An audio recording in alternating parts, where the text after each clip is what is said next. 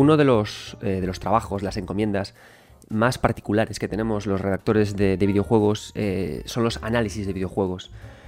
Es, es, un momento extraño, por lo menos lo es para mí como individuo. Son momentos en los que estás como profundamente solo, nadie más en el mundo, al menos Internet no está jugando ese juego, estás tú solo contra él. Y a medida que juegas al videojuego es como que se produce hasta un discurso, un diálogo entre tú y el videojuego, ¿no? El videojuego se expresa de una forma, tú tienes que ser capaz de entender lo que el videojuego te quiere contar y cómo te lo cuenta, y luego tienes que ser capaz de coger toda esa información y plasmarlo en un texto que sea agradable de leer, que no contenga destripes, que a la vez sugiera es un momento que a mí me encanta tanto. Es así que cuando desde 3 de juegos, desde mi casa, no me mandan un juego para analizar o estoy en una temporada que no tengo nada para analizar, hasta resulta que me siento un poco extraño porque echo de menos esa forma que yo tengo de conversar con el videojuego, ¿no? ¿Qué me quieres contar? ¿Cómo puedo transmitir eso que cuento? la, cuestión es que el, análisis de videojuego como tal es un trabajo que es, eh, yo creo que es ciertamente ingrato por, por varios motivos, ¿no? El, fundamental y principal de todos ellos es que no hay forma de que tú publiques un análisis en donde sea y que de 100 comentarios no tengas 40 eh, cagándose en tu padre, en tu madre, en tu forma de escribir, diciéndote que eso no es un análisis, explicándote... Y lo fácil es decir, es que yo dijera, es que la gente no entiende nada de lo que es un análisis de videojuegos y la lucha, pero creo que ese no es, no es, no es la verdad. Creo que el problema que tenemos es que eh, nos falta hablar sobre lo que es analizar el videojuego, las perspectivas que tiene el análisis de videojuego y, no sé, dialogar sobre él, llevarlo de alguna forma y quizás entender lo que es un análisis de videojuego tanto como para unos como, como para otros.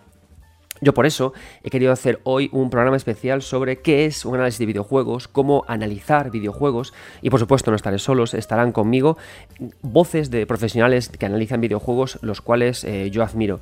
Este programa para nada pretende sentar, sentar cátedra sobre lo que es analizar un videojuego, sino al contrario, que sea un espacio de diálogo y de debate, que sea un, programa, un trozo de, audio y de vídeo que uséis para vosotros mismos comentar, dar vuestras opiniones, decirme incluso que os abre los ojos, que os los cerré, y en general un punto de inflexión, un humilde punto de inflexión para que el análisis de videojuego sea comentado, eh, debatido y que avance hacia una u otra parte.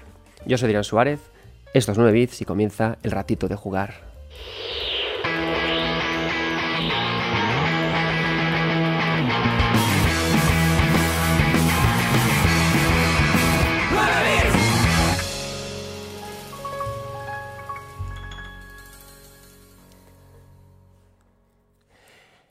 Este, este, podcast especial, especial sobre análisis eh, parte de la, petición o de, un mensaje que me hizo llegar eh, un nuevo compañero que se ha sumado a las filas de 3 de juegos, Axel Clemente García, que me mandó un correo por, mensaje directo, por, por, Twitter, y me preguntó, me dice, mira, Em, te considero un gran referente en materia de videojuegos, he leído mucho de lo que has escrito y también soy seguidor de tu, de tu podcast y me gustaría aprender eh, más. Dice, uno de mis objetivos es realizar análisis, espero que algún día entres de juegos. Y me dice, no obstante, considero que los videojuegos tienen numerosas capas de profundidad. No es fácil hablar con propiedad cuando tienes que ser capaz de ver más allá de lo que tienes en la pantalla, tener la aptitud de discernir decisiones artísticas o de diseño que se hayan podido eh, haber tomado y, y, el porqué de ello. ¿no? Quiero aprender todo lo máximo posible sobre esto temas o los procesos creativos.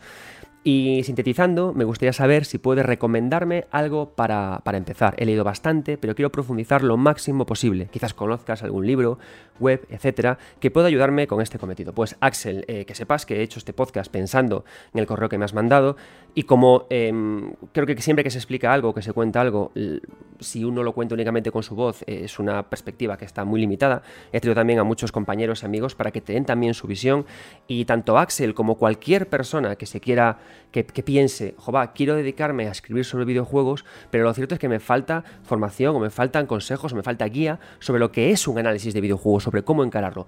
Para vosotros va este programa. Em, es importante lo que me dice, lo que me pregunta Axel, ¿no? Y, lo que me, dice, ¿no? Yo he leído mucho, pero me falta una formación práctica, me falta poder leer más, me falta poder saber más. Y yo estoy totalmente de acuerdo con él. Hay muy poco, hay muy poca teoría, bueno, teoría hay, ¿no? Pero hay muy poco libro, muy poca, muy poco eh, elemento que, al que podamos acceder para aprender o para discutir sobre lo que es analizar un videojuego o sobre lo que, o sobre lo que significa. Yo recomiendo encarecidamente un libro que leeremos hoy Este, este programa va a ir de, opiniones que voy a dar yo, otros compañeros, y también leer el que para mí es el, mejor y creo que el único libro valioso sobre eh, eh, game analysis, ¿no? sobre análisis de videojuegos. Me refiero al libro de eh, Clara Fernández Vara. Si estáis viendo ahora este, este podcast en YouTube, lo, lo estoy mostrando en pantalla. Se llama Introduction to Game Analysis de Clara Fernández Vara. Este libro es valioso por muchos motivos. El primero, está escrito por Clara Fernández Vara. Clara Fernández Vara es una de las mejores investigadoras que hay de Academia de Videojuegos. Es cercana, es concisa, profundiza en temas súper importantes. Yo, honestamente, si alguno de vosotros está también interesado en meterse en, Game Studies, leed, buscad a Clara Fernández Vara. Es tiene algunos papers, algunos documentos que a mí me han servido de profunda inspiración para eh, eh, crear los míos y para seguir trabajando. El segundo, el, segunda razón, la segunda razón por la cual este libro me parece tan potente, porque yo tengo una obsesión que muchos ya conoceréis, que es que se generen más puentes entre desarrolladores, gente que, como yo, que hago divulgación, y gente que hace academia, ¿no? que también yo me dedico a hacer academia, más puentes. Y Clara Fernández Varas, en este, con este libro, ofrece un puente precisamente entre la gente que se dedica a escribir sobre videojuegos en divulgación, en medios como 3D Juegos, Station, eh, Eurogamer, y eh, a través de como y, la academia, ¿no? Porque ella ella es, académica. Lo interesante de este libro es que no es académico, es, es decir, es un texto que por supuesto está bien estructurado, está bien eh, citado, está bien trabajado, tiene una gran fuente bibliográfica, pero está escrito de una forma que cualquier persona lo puede coger y puede estudiar a cómo hacer análisis de videojuegos. Y además tiene algo que a mí me gusta mucho y es que no sienta cátedra. Creo que eh, algo esencial y que hablaremos en este podcast es que el análisis de videojuegos tiene que dejarle mucha libertad a la persona que hace el propio análisis, ¿no? Porque es lo que decía en la introducción, eh, para mí muchas veces en los momentos iniciales del análisis es que se produzca esa conversación ¿no? entre videojuego, en ese silencio del embargo antes de la publicación y uno mismo. ¿no? Entonces es una conversación entre alguien que habla y alguien que escucha. Entonces hay que dejar que, el que escribe tenga esa libertad ¿no? y que explique cómo ha escuchado. Y este libro precisamente hace eso, ¿no? explica sin corsets, sin guías cerradas, cómo proceder, cómo eh, pensar, cómo reflexionar sobre el análisis de videojuegos. Leeremos fragmentos del libro. Eso sí, hay un problema. Es un libro que está en inglés.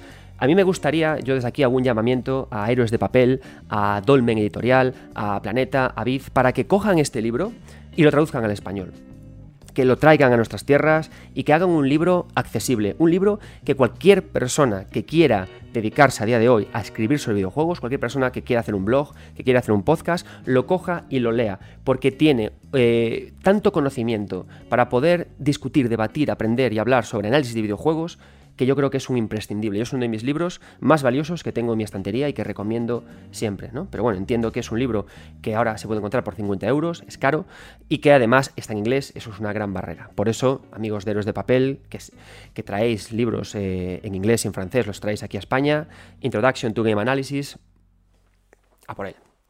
Bien, siguiendo con esto, vamos a hablar de varias cosas. Me gustaría que entendamos lo que es la coyuntura, o sea, todo lo que es el análisis de videojuegos eh, en su máximo exponente. Lo primero que tenemos que saber, que es importante, es cómo funciona la, recepción de, videojuegos eh, en una revista. Em, ¿Cómo ocurre esto? Mirad, en, videojuegos eh, tenemos por una parte a las, eh, distribuidoras. Eh, son, empresas de comunicación que trabajan en redes sociales, que se encargan de mover, mover los juegos por unas. bueno, por una. para que se hable, para que se hable de ellos, ¿no? Entonces, cuando mm, se acerca el momento del. el momento de lanzar, de que el videojuego salga a la luz, lo que hacen es que se las envían a determinados medios. No todos los juegos llegan a todos los medios, eh, por fortuna o por desgracia. Lo que ocurre es que tú tienes que tener en tu medio unos números determinados para que interese que tú puedas analizar el juego. A todos nos encantaría que todos los juegos llegaran a todos los medios, grandes y pequeños, porque es un gran placer cuando un videojuego que va a lanzarse eh, esas semanas previas, esos días previos, es muy bonito cuando tú puedes sumergirte en todas las revistas, en todos los medios, en todo y empaparte de opiniones, de, distintos tipos de análisis, pero no es así. Los medios tienen que tener unos números muy concretos para que te puedan llegar eh, copias de prensa. Antes no era tan duro como es ahora. Yo empecé a escribir sobre videojuegos cuando tenía 25 años, ahora tengo 39, y con 25 años monté un blog, un blog llamado 9bits, eh, que al final, como veis, ese nombre me ha acompañado hasta ahora. Y yo recuerdo que el primer juego que pedimos fue eh, Heavy Rain y luego Final Fantasy XIII. Pese a no tener números, el hecho de que no existieran eh, tantos influencers, influencers, y tantos creadores de contenidos facilitaba que cualquier medio que, nacía, con voluntad, con pasión, que tenía ganas y que estaba bien estructurado, le llegaran copias de prensa para poder analizar. De hecho, llegaban eh, copias de prensa muy chulas. Yo recuerdo la copia de de Heavy Rain, que era, estaba en cartón con, formando un origami, y hacía que, te llegara el juego fuera una gran celebración y poder analizarla. ¿no? El tiempo ha ido, ha ido pasando. Eh, ahora ya, antes se enviaban, por ejemplo, los juegos con, la galleta, con la, con la, se enviaban en físico y con la galleta serigrafiada normal, como si fuera un juego normal. Y luego poco a poco esta galleta fue cambiándose a una eh, que ya era de copia de prensa y esto luego pasó a códigos de descarga y ni siquiera llegan todos los códigos de descarga a toda la gente que, podría llegar. Es una realidad que, es, yo la entiendo perfectamente. A día de hoy hay muchísimos creadores de contenidos, las distris y, las, los, encargados, los PR, los encargados de, la comunicación, tienen que eh, decidir a quién mandan y a quién no, controlar el discurso y la conversación. Bueno, hasta cierto modo lo puedo llegar a entender. Se han dado casos, y esto, y esto es así, que debido a eh, desavenencias con un medio, a veces no han llegado los juegos por, opiniones, por, porque el medio se expresó de una manera determinada con un videojuego, a veces no, no ha llegado el videojuego o ha llegado más tarde. También es cierto que hay eh, colas, hay turnos, ¿no? Por ejemplo, eh, hay medios más pequeñitos que el juego no se lo envían eh, con semanas de antelación, sino que se lo mandan luego más tarde. Son formas que, hay de controlar el discurso. Hay un elemento en este envío de, copias de prensa con las que trabajamos para analizar. Hay un, hay un detalle que es, mm, que es, yo creo que tendríamos ya que empezar a, a debatir y a pensar sobre él, ¿no? que es la fecha de embargo. ¿La fecha de embargo qué es? Cuando el, encargado de que, el, de, que, el videojuego se mueva, ¿no? el, encargado de, distribuir el videojuego primero a medios para que creen notas, para que creen análisis y que luego este análisis funcione en parte como la primera, el primer ariete para el marketing, hay una, lo que se llama la fecha de embargo. Entonces la fecha de embargo es el día que te marca la, distribuidora para que tú tengas que publicar ese, análisis. La fecha de embargo eh, es rígida y la fecha de embargo te dice no puedes publicar nada antes de las del jueves 3 eh, a las 3 de la tarde. ¿vale? Entonces es esa fecha en la que a partir de ahí em, los medios pueden ya directamente sacar, publicar sus análisis pueden sacarlo justo en ese momento o pueden sacarlo eh, más tarde. Hay varios elementos que son conflictivos, en mi opinión, para la fecha de embargo. En primer lugar, hay muchos, muchos, muchas, muchas veces, ocurre muchas veces que el videojuego te llega, un videojuego de 60 horas, 30 horas, te llega a 3 días del embargo o te llega a 4 días del embargo. Lo que te obliga, te obliga a meterte un cranchazo enorme para poder llegar a fecha. Lo que obliga también y fuerza también a que, en función de la línea editorial que tengan las revistas, a veces los juegos salgan sin ser experimentados lo, máximo posible. Y lo que es lo peor de todo, el propio análisis que tú haces sometido a las prisas hace que tengas una perspectiva diferente a la que tendrías si pudieras jugar al juego con calma. A mí me ha ocurrido muchas veces que, ocurría justamente esto, que me mandan un videojuego para analizar, pregunto por, la, por el embargo y me dicen es mañana, es dentro de dos días, es dentro de tres días. Y claro, vas muy... Em, vas muy con prisas, eh, la parte placentera de, disfrutar de ese juego se difumina porque tienes que echarle demasiadas horas para poder experimentarlo al máximo, para poder llegar al análisis. Y además ocurre algo, que es lo que decimos siempre, ¿no?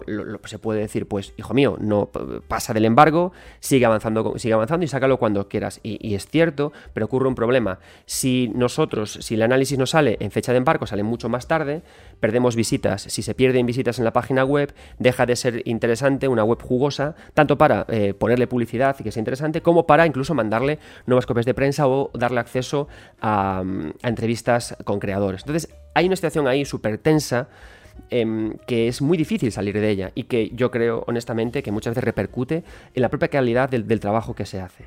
Hay ocasiones en las que esto no ocurre así y por fortuna eh, hay gente muy buena, en especial y aquí quiero dar las gracias a Coach Media y también Nintendo está aportando muy bien em, que Coach Media, PlayOn a día de hoy, lo que hace es que sí que da mucho tiempo para, poder realizar los, análisis. Yo recuerdo con especial cariño que con 13 Sentinel Sagi Rim la gente de Coach Media, en este caso trabajando yo con Mundo Gamers, me dio un mes entero para poder jugar al videojuego, un videojuego de 25 horas. Eso me permitió hacer algo que muy pocas veces pude hacer, que es acabarme el juego, volvérmelo a jugar, reflexionar sobre él, darle vueltas, escribir dibujitos en una pizarra, en una, en una libertad que yo tengo para poder llegar a conclusiones y finalmente publicar el análisis y tener ya en la cabeza artículos post-mortem, artículos de después. Esto es para mí la situación ideal, que puedan darnos un mes, 30 días para poder desarrollar el análisis del videojuego. Porque el análisis del videojuego eh, por supuesto, tiene que tener una parte en la que, por supuesto, eh, dice si es un producto bueno o malo, pero si eh, defendemos la bandera y movemos la bandera, esta bandera preciosa de que el videojuego es arte y cultura, amigos, tiene que haber también un espacio para la interpretación cultural y eso que decía antes, ¿no? Cómo el juego me ha hablado y expresarlo. Eso es muy difícil hacerlo con dos días o tres días para trabajar un videojuego, porque una pieza de calado cultural a la que un grupo de desarrolladores le ha dedicado cuatro tres años y mucho esfuerzo a crearla, me parece un poco cruel que se le dé dos días, tres días, cuatro días a un analista para poder sacar adelante una pieza que esté al calibre del trabajo invertido por el, por el desarrollador. Y luego, por supuesto, no, quiero ni entrar a hablar de lo que se cobra por hacer análisis, que para nada nos, nos pagan por hora invertida de análisis. ¿no? Yo, por supuesto, no puedo quejarme para nada de, lo que hago antes de juegos y de cómo se me, se me paga mi labor, pero es cierto que yo, eh, además de trabajar escribiendo sobre videojuegos, doy clases en universidades y trabajo en marketing, y mi hora en marketing y mi hora de, de trabajar dando clase no tiene nada que ver con la hora cobrada de trabajar eh, haciendo un análisis. ¿no? Entonces, esto que quede claro, no es importante que entendamos esto, cómo funciona la idea de las fechas de embargo, ese debate que los analistas tenemos, esa, lucha que tenemos, eh, había que sindicarse para exigir fechas de embargo que sean más amplias, que nos dejen tratar las obras con todo lo que el calado que se, eh, con todo el cariño que se merecen, ¿no? Y así de paso poder luchar contra esta tiranía de los embargos, de que si no publicas a tiempo pierdes visitas, de que si pierdes visitas te vas para atrás es, una, es un mundo complicado que hace que a veces pensemos que no todo es tan bonito como, como podría, podría parecer.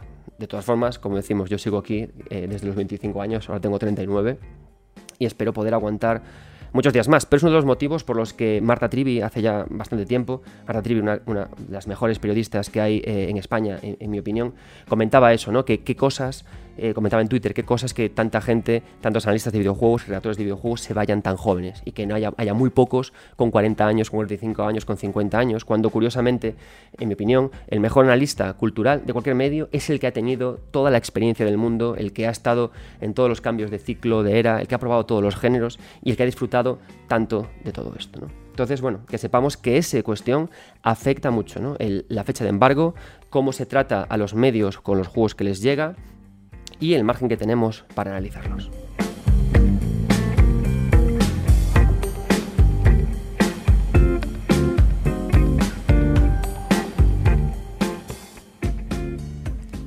Tras esta introducción, que a los que estéis pensando en dedicaros a videojuegos, a escribir sobre videojuegos, espero que os haya dado para pensar la cuestión de que a veces hay que analizar juegos de 90 horas en dos días, eh, tras esto vamos a meternos ya con el libro de Clara, con el libro de Introduction to Game Analysis, publicado, publicado por Routledge. Y vamos a irnos a la página 26. Empezamos con una cuestión que yo quiero, que, es importante, creo que es importante hablar de ella. El primer paso para escribir sobre videojuegos, el primer paso para escribir análisis de videojuegos, no es escribir, sino que hay que jugar el juego de forma extensiva puede ser muy tentador empezar a escribir nada más eh, estar jugando con el juego, incluso un poquito antes, especialmente si has jugado al juego antes. Es, aquí apunto yo algo, y es que muchas veces cuando estamos analizando videojuegos ocurre que has podido jugar a versiones de prueba anteriores, incluso que has podido jugar hasta casi casi la mitad del juego, o que has visto hasta muchísimos vídeos previos, con lo cual es muy tentador no coger y empezar ya a escribir incluso de forma comparativa cómo el juego ha evolucionado. Dice Clara que no. Eh, dice que hay que volver a jugar el juego incluso aunque te lo hayas eh, acabado previamente porque es importante que lo revisites porque jugar un juego por diversión no es lo mismo que jugarlo de forma crítica. Jugar de forma crítica requiere hacer una serie de decisiones sobre cómo juegas ya que nuestras decisiones pueden aportarnos diferente información. Debemos ser metódicos y tener cuidado de lo que hacemos al jugar. Aquí, eh, Clara también eh, acuña un término, bueno, habla de un término que se habla mucho cuando hacemos escritura académica, que también vale mucho aquí, que habla de la critical distance, de la distancia crítica. Dice, la distancia crítica es un método necesario para poder enfocar cualquier análisis. El concepto es relativamente vago y no está del todo bien definido y los, eh, los, que lo, que lo usan se suelen referir a él con cómo los, los, académicos dejan atrás sus sentimientos sobre el objeto de estudio para analizarlo y criticarlo, buscando por el core, por el núcleo de lo que están analizando de una forma metódica y bien analizada. En la otra mano es prácticamente imposible, y vamos allá, es prácticamente imposible dejar nuestra subjetividad al escribir, ya que todo el mundo tiene un punto de vista sobre su materia de estudio. En el caso del game analysis, eh, conseguir una distancia crítica es muy problemático, ya que tanto el, el, writer barra player, el escritor barra jugador, también está participando en el juego. Esto es un tema que, con el que yo quiero ya empezar, empezando yo desde ya. Son dos cuestiones que son importantísimas. Y es que em, analizar un juego no tiene nada que ver con jugar al juego. Es un procedimiento absolutamente diferente. Eh, yo recomiendo otro libro, que es, eh, bueno, en general, el, trabajo de Miguel Sicart, que habla sobre teoría del juego como tal, ¿no? y tanto Miguel Sicart como otros, como otros investigadores, nos hablan de que un videojuego, un jugar, el hecho de jugar, es algo que es no tiene consecuencias. O sea, que estemos hablando de juegos macabros como los que nos pueden provocar, eh, como los que pueden plantear, por ejemplo, series como el juego de calamar, ¿no? Pero lo que es jugar como tal, el juego, tiene que ser en todo momento sin consecuencias, libre, fresco. Tiene que ser un ejercicio en el que el jugador domina lo que está jugando con su imaginación. Sin embargo, cuando estamos haciendo análisis de videojuegos, no estamos en ese proceso. Lo que jugamos sí tiene consecuencias. Puede ser que en un videojuego de decisiones tomes caminos diferentes. Puede ser que em, tú, por tu forma de jugar en un beaten up, te parezca que el videojuego es más rudo de lo que en realidad es. Y tienes que ser capaz de coger otros personajes, seguir jugando, seguir probando. Tienes que hacer un ejercicio de experimentación. Muchas veces cuando juegas un videojuego que, no te está agradando del todo y lo acabas, el, el, viaje se acaba ahí. Cuando estás analizando tienes que disfrutar de lo que es el postgame, de poder avanzar más allá y de seguir experimentando poco a poco todo lo que estás jugando, ¿no? Pero ¿qué ocurre? También la academia nos dice, y también es algo que, es esencial, que la gracia de un videojuego, la gracia de los videojuegos, es su factor interactivo. Pero no un factor interactivo únicamente de toquetear botones. La gracia de un videojuego es que el jugador eh, es un coautor de, la obra que está experimentando. Es decir, el videojuego no se crea de una forma, de la forma. El videojuego no se crea, no, no, arranca si el jugador no empieza a jugar con él. Y, ese jugador eh, es a la vez el avatar que está en el propio juego. Entonces es muy difícil cuando estamos analizando videojuegos ser absolutamente... Eh, poder apartar los sentimientos que tenemos, porque el videojuego nos pide que nos involucremos sentimentalmente y emocionalmente con ese mismo videojuego y los sentimientos afloran.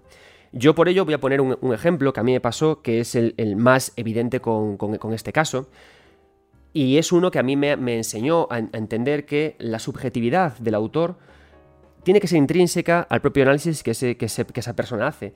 Porque si los videojuegos me exigen que me involucre sentimentalmente, sería cínico que no, expresara con mi valoración cómo esos, ese videojuego me ha obligado a involucrarme sentimentalmente. Y, el ejemplo que pongo yo siempre en este caso es eh, Final Fantasy XV. Final Fantasy XV es un videojuego que cuando lo estaba jugando eh, para, Mundo Gamers, y en Mundo Gamers en aquella época usábamos notas numéricas para valorar, era un videojuego que me parecía entre un juego de 7 y 8, 8 y medio en ocasiones, 8, ¿Por qué? Porque me gustaba el mundo, me gustaban los personajes, pero me parecía que tenía partes como muy mal construidas, eh, eh, secciones que no funcionaban, eh, momentos en los que parecía que los desarrolladores habían ido a tomar unas cañas y habían pasado de, trabajar. Tenía muchos momentos de ese estilo que a mí me tenían todo el tiempo como un tanto crispado, pero avanzaba porque había algo que el juego me hacía avanzar. Había un sentimiento cuando estaba jugando que me impedía parar de jugar. Necesitaba seguir jugando, seguir avanzando, porque estaba conectaba con esos personajes, con Noctis, con Propto, con Gladio y con, con Ignis. Era eh, tenía pasión por ellos, ¿no? Y yo me acuerdo que de aquellas eh, era Víctor Junquera el redactor jefe, ¿no? Y yo le, decía, joder, este videojuego no me está gustando, no sé qué. Y él me decía, eh, eh, no, no, tengas, no te hagas una idea hasta que no te acabes el juego. ¿Qué pasó? Que llegué al final de Final Fantasy XV, vi ese capítulo final, vi cómo el juego me impactó emocionalmente.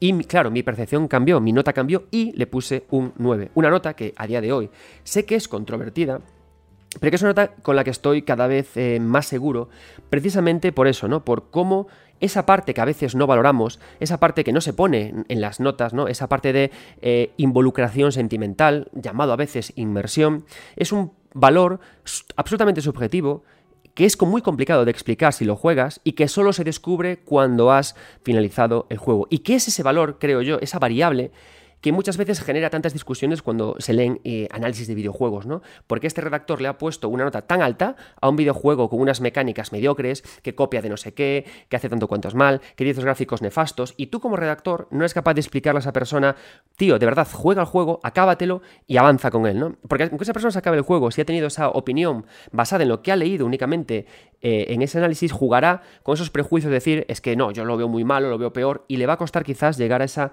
esa involucración sentimental, ¿no? Por eso es por lo que Clara dice, ¿no? Que, que aunque es cierto que tenemos que ser capaces de dejar lo más posible nuestros sentimientos, alejar nuestros sentimientos de, la crítica, ¿no? buscar esa distancia crítica, a la vez dice que es algo que es imposible y en mi opinión es necesario.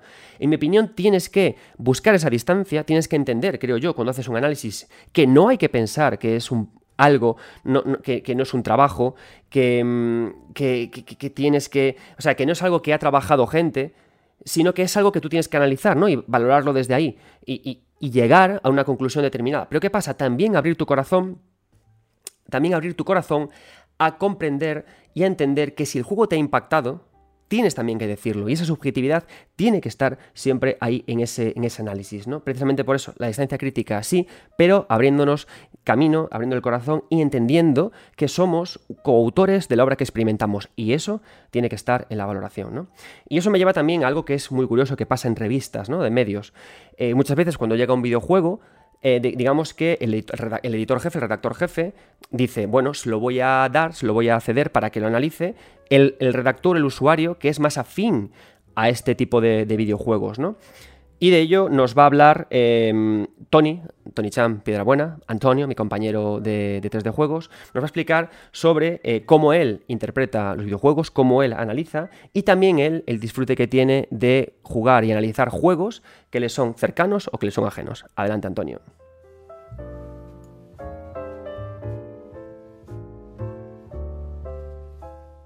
¿Qué tal, Mou? ¿Cómo estamos? Eh, ¿Qué tal, amigos del podcast de moda? 9 bits, eh, oyentes del podcast de moda, ¿cómo estáis? Es un auténtico placer estar aquí. Soy Tony Piedrabuena, soy parte de 3D Juegos y, bueno, ya sabéis, algunos proyectos personales como en su día Arcadia Gamers eh, y el Club Vintage en la actualidad, que no sabemos si volverá, pero esperemos que sí.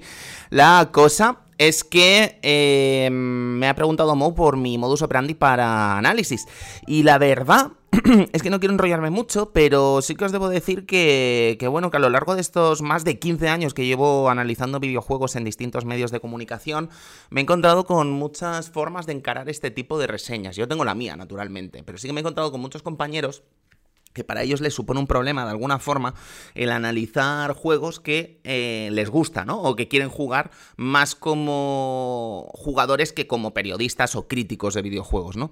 Yo os debo decir que a mí eh, me entusiasma enfrentarme a los desafíos que supone hablar de un videojuego que deseo con toda mi alma, ¿no? Me hace mucha ilusión cuando me enfrento a esos retos de un título muy esperado personalmente como jugador y que me toca explicar y degranar a los amigos de 3D Juegos o donde se tercie los motivos por los que deben desembolsar 70 euros u 80 en algunos casos o no por ese videojuego.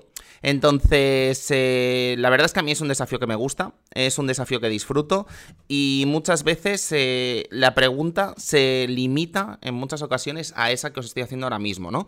Si yo tuviese que pagar 80 euros por este videojuego, ¿los pagaría o no? Y muchas cosas giran en torno a esa pregunta al final del análisis, ¿no? Una vez lo he jugado, una vez he, visto y he degranado todos los elementos, eh, mucho depende precisamente de, esa decisión, ¿no? Que supone para una persona gastarse el dinero, ¿no? Es 80 euros, que, que ya sabéis que es un dineral. La cuestión, el modo superambiental, pues la verdad es que mm, yo me encierro. Quiero decir, yo puedo estar en sesiones de 4, 5, 6 horas jugando, eh, pequeños descansos cuando puedo, naturalmente eh, bebo agua, mucha hidratación, eh, intento cuidarme mucho en esos ratitos.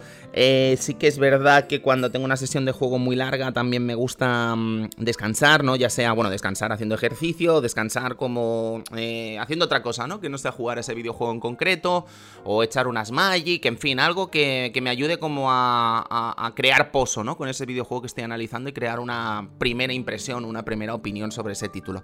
Luego, naturalmente, intento jugar siempre con una libreta en mano, ¿vale? Yo sé que esto sonará antiguo a mucha gente, pero yo soy usuario de libreta. Y no solo soy usuario de libreta, sino que además soy usuario de Moleskine. Es decir, que, vamos, que gasto 20 pavos por libreta. La cosa es esa, que voy haciendo mis anotaciones, voy haciendo mi. voy apuntando mis cositas y las cosas que voy viendo. En el caso de que sea un video análisis, además voy capturando bueno, os estoy mintiendo, la verdad, no sé si esto lo va a escuchar mi jefe. Pero la verdad es que tengo un problema con ese tema, con el tema de los vídeos y tal. Y es que eh, cuando estoy jugando, la verdad es que normalmente eh, no me gusta estar pensando en el vídeo. Quiero decir, no me gusta estar capturando. Me gusta sobre todo capturar una vez ya me he pasado el juego, ¿no? Y ya he visto las cosas y tal. Y entonces... Eh, decido, ¿no? Dónde capturar. No creo que Álvaro se vaya a enfadar por esto, ni mucho menos, pero yo sé que Álvaro, por ejemplo, tiene una mecánica muy distinta en eso, ¿no? Yo sé que Álvaro piensa, Álvaro Castellano, director de 3D Juegos, gran líder, eh, por ejemplo, él, no sé si os valdrá, si os lo cuento, pero él, por ejemplo, él piensa mucho en el análisis casi como un montaje cinematográfico, ¿no? Y cosas que ve, cosas que graba desde ese primer momento, ¿no? Entonces, eh, incluso cuando yo he visto archivos suyos eh, de vídeo en sus discos duros y tal, que ha puesto alguna imagen alguna vez en Twitter y eso, especifica exactamente qué, qué, punto y qué cosa quiere usar con ese trozo del vídeo, ¿no? Es algo que, por ejemplo, yo no hago. Entonces, al final me encuentro con una morcilla de un montón de vídeos que no sé exactamente qué pasaba en ese vídeo. Y, claro, imaginad, pues es menos ordenado, ¿no? En mi caso. Así que nada, una metodología muy buena la de Álvaro y que os recomiendo en el caso de que os metáis en el análisis de vídeo, ¿no? Siempre el fabuloso mundo del análisis de vídeo. Pero en todo caso, eso, estábamos hablando del descansito. Ese descansito que me permite crear pozos sobre el juego. Sigo jugando, sigo jugando hasta que lo acabo, naturalmente. Y cuando lo acabo, lo primero que hago, chicos, lo primero que hago al acabar siempre, es irme a pegarme un pelotazo. No un pelotazo de alcohol, pero sí que es verdad que me voy a algún bar, me tomo una Coca-Cola cero, eh, me tomo un algo y me llevo la libreta y comienzo a apuntar cosas, ¿no? Comienzo a apuntar reflexiones. Sobre todo salgo de casa, ¿sabes? Ese paseíto, ese momento en el que me siento, ¿sabes? En el que comienzo a apuntar las cositas. La verdad es que es el momento clave. Entonces, nada, empiezo a escribir y sí que os digo que mm, cuando teníamos notas en 3D juegos, perdón, cuando teníamos notas en 3D juegos, eh, la nota yo nunca la ponía hasta que estaba todo el texto escrito. Porque a lo largo de estos 15 años he aprendido que el ejercicio de escribir para mí me supone un momento de redescubrimiento de la propia obra, ¿no? En el que eh, nacen cosas y nacen reflexiones mientras estoy escribiendo que en un principio ni había tenido en cuenta en la libreta ni había tenido en cuenta mientras estaba jugando. Y la verdad es que me parece un momento súper valioso y un momento que en definitiva eh, me ayuda mucho, ¿no? A intentar eh, ver qué he jugado, qué he disfrutado y qué lugar ocupa, ¿no? Dentro de la propia historia del videojuego este título dentro de unos años. Entonces, la verdad es que es un proceso que disfruto mucho, tanto de la escritura como de, ese análisis, ¿no? Interno para saber si recomendaría o no este videojuego. Lo que os decía del dinero, eh, creo que mm, es una opinión, ¿eh? naturalmente, y cada uno tendrá su método. Pero creo que nunca tenemos que perder la perspectiva los periodistas de que no estamos pagando por estos juegos, ¿vale? Yo no digo que eso sea malo, ni mucho menos, creo que tenemos que trabajar naturalmente y estos títulos eh, necesitamos que se manden para que podamos hablar de ellos, naturalmente. Pero sí que creo que hay muchos compañeros que pierden un poco la perspectiva de la situación del usuario normal. Y creo que es nuestro deber eh, entender la crítica del videojuego como una crítica que no tiene nada que ver con otros medios eh, culturales, ¿no? O una, otros medios de difusión cultural como puedan ser el cine, la literatura y tal. Un videojuego ahora mismo, por muchas horas que te pueda ofrecer o no, es un bien que es de los más caros dentro de lo que es la... Eh, dentro de lo que es la expresión cultural y artística. Entonces creo que no hay que explicar literalmente si me gastaría 80 euros o no en este videojuego, ¿no? Pero sí que creo que hay que ponerse un poco en el lugar del usuario que va a pagar esos 80 euros, ¿no? Me ha pasado ahora recientemente con eh, Yoyos, Star, eh, All Star Battle R, que no vale 80 euros, pero sí que es una reedición que cuesta un dinero y tal. Y sí que le habrá pasado también a mi compañero Alejandro Pascual con The Last of Us eh, parte 1. ¿Vale 80 euros The Last of Us parte 1? Yo no lo pagaría. ¿Sabes? Porque creo que es un juego que llevo, no hace tanto que lo jugué, no hace tanto que lo disfruté, eh, y entiendo que salvando las distancias entre uno y otro, naturalmente, porque son enormes entre el videojuego de Naughty Dog y CyberConnect, em, el gran agraciado es el usuario que no jugó en su día uno de estos dos juegos. Entonces, no sé, la verdad es que lo veo un debate interesante pero creo que está bien que no perdamos esa perspectiva de, que el usuario debe leer el análisis para saber si debe comprar o no ese videojuego, o si no le va a gustar o no.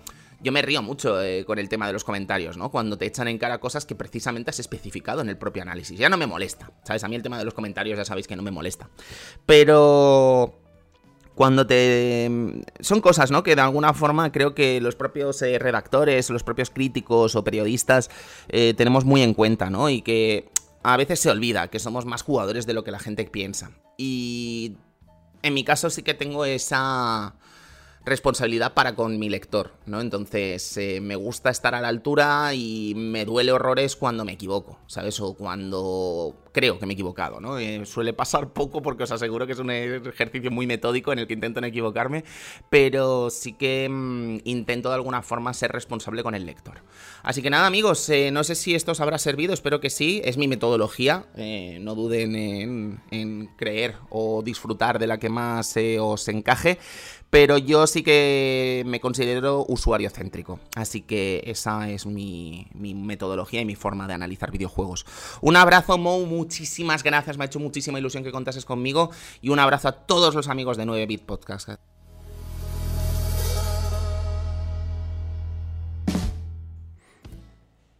Muchas gracias, Antonio, por tus bonitas palabras.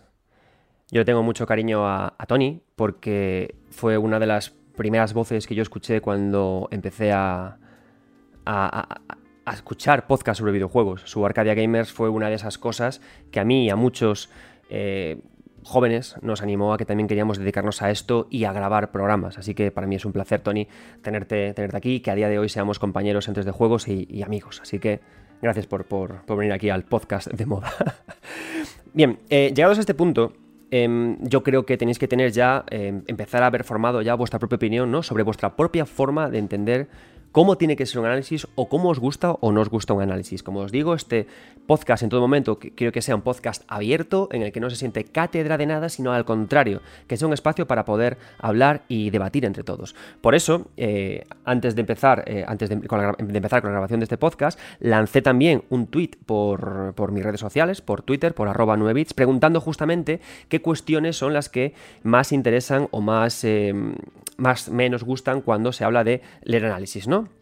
David Fernández me respondió, bien sencillo, em, lo que quiero es que el que escribe no me cuente su vida y milagros, no quiero su ombligo golpeándome en la cara, ni que se considere más importante que la obra que critica. Su opinión vale, su emoción también, que predomine el yo por encima de la obra ni de Blas.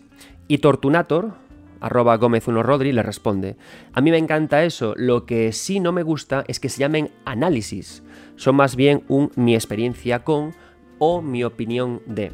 Si se fuese más sincero con eso, los compraría furiosamente. Recojo ahora mismo estos dos tweets porque para mí este es un punto que es muy importante tratarlo, ¿no?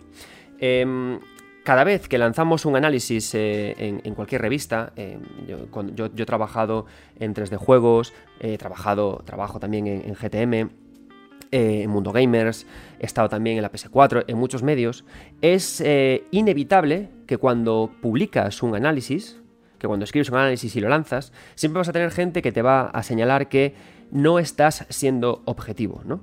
En parte quiero eh, creo haber explicado este tema cuando antes estaba hablando, ¿no? creo que es imposible y creo que es em, torpe, creo que es innecesario, creo que es contraproducente que, dejemos totalmente de lado, que hagamos ejercicio de dejar totalmente de, lado esa faceta de, de, coautor de la obra y que no expliquemos cómo el juego te ha involucrado emocionalmente hasta el punto de que eso haga que toda la percepción de la obra cambie. Es decir, yo creo firmemente que hay videojuegos que pueden llegar a ser eh, imprescindibles, que pueden llegar a ser 9 y hasta 10, con unas mecánicas y unas dinámicas horribles, pero habiéndote llevado a lugares emocionales a los que nunca has llegado. ¿Qué ocurre? Que esto, por supuesto, no le ocurre a todo el mundo, y es algo natural. ¿Por qué? Porque no todos percibimos las obras culturales del mismo modo, no todos buscamos lo mismo en los videojuegos, no todos perseguimos las mismas ideas. Yo hay gente cuando empecé con este podcast, y hablo de narrativa y hablo de historias que me ha dicho, eh, me dan igual las historias de esos videojuegos, yo estoy aquí para pegar tiros. Y eso es fabuloso. Otra gente que me ha dicho, yo estoy aquí porque me interesan las historias y me da igual cómo se juega el juego, a mí me gusta. Perfecto, ¿no? Pero ¿qué ocurre? ¿Qué pasa precisamente eso, ¿no? Que es, es complicado que todos los análisis eh, de todas las personas vayan a satisfacer la forma en la que tienes de. la forma en la que tienes tú de entender el videojuego. Porque cada persona entiende el videojuego de forma diferente y esto también nos lleva a los analistas que trabajan con ellos, ¿no? De todas formas, creo que si tuviéramos que, apuntalar o, señalar o marcar como un camino eh, coherente para poder realizar análisis, digamos, más comerciales, más de medios, creo que sí es cierto que hay que saber buscar eh, ese, equilibrio, ¿no? Dice Tortunator, que no le llamen análisis, ¿no? Que se refieran a mi experiencia con o mi opinión de un análisis esencialmente es una valoración, es una opinión eh, personal de un analista sobre un videojuego. Pero sí que es cierto que el analista no puede bueno, no puede, haz lo que salga del níspero, ¿no? Cada uno hacemos lo que, lo que queremos, que, que, demonios. Pero sí que tiene que haber un espacio o una buena hilazón, una buena fusión entre los elementos que tiene el videojuego y que todo el mundo busca, mezclado con esa experiencia tuya, ¿no? Es decir, tiene que haber por una parte esa parte en la que quizás es más descriptiva de los, del propio videojuego con esa parte en la que tú la experiencias. Yo como intento fusionar esas dos cosas cuando hago análisis. Yo honestamente lo que intento hacer es que cuando llega a mí un, videojuego para analizar y luego tengo que escribir un análisis, quizás es porque también me dedico, me dedico al marketing, pero yo intento que ese análisis haga dos cosas. La primera, que responda a todas las posibles preguntas que la gente que va a ese videojuego al, leer mi análisis se plantea. Y después quiero conseguir que la gente que lee mi análisis entienda cómo esas soluciones de diseño que he usado el videojuego me han afectado a mí a nivel personal. Em, lo hago por varios motivos. Yo, por ejemplo, y es algo muy personal, yo cuando voy a... sale un videojuego al mercado, yo voy a leer analistas que, que a mí me, que yo conozco. No que conozco porque me he tomado cañas con ellos, ojalá me hubiera tomado cañas con todos los analistas que me gustan y que conozco, sino que, me, que conozco cómo escriben, que los entiendo, que interpreto sus, símbolos y sus signos, que interpreto la forma en la que escriben, que interpreto la forma en la, que se expresan. Y me gusta ver que ellos me digan cómo se han solucionado ideas de diseño, cómo ah, se han desarrollado, cómo las han aterrizado en el videojuego, y luego que me cuenten justamente, teniendo en cuenta que yo los conozco, qué le han hecho sentir a ellos, a qué experiencia le han llevado, ¿no? O, o cómo, o, cómo, de, cómo le ha engordado el ombligo, cómo le ha brillado el ombligo al jugar a, esas experiencias, ¿no? Pero creo que siempre tiene que haber un equilibrio para cuando hacemos análisis que son, como digo, comerciales, mainstream, que, que, son por encargo en revistas, ¿no?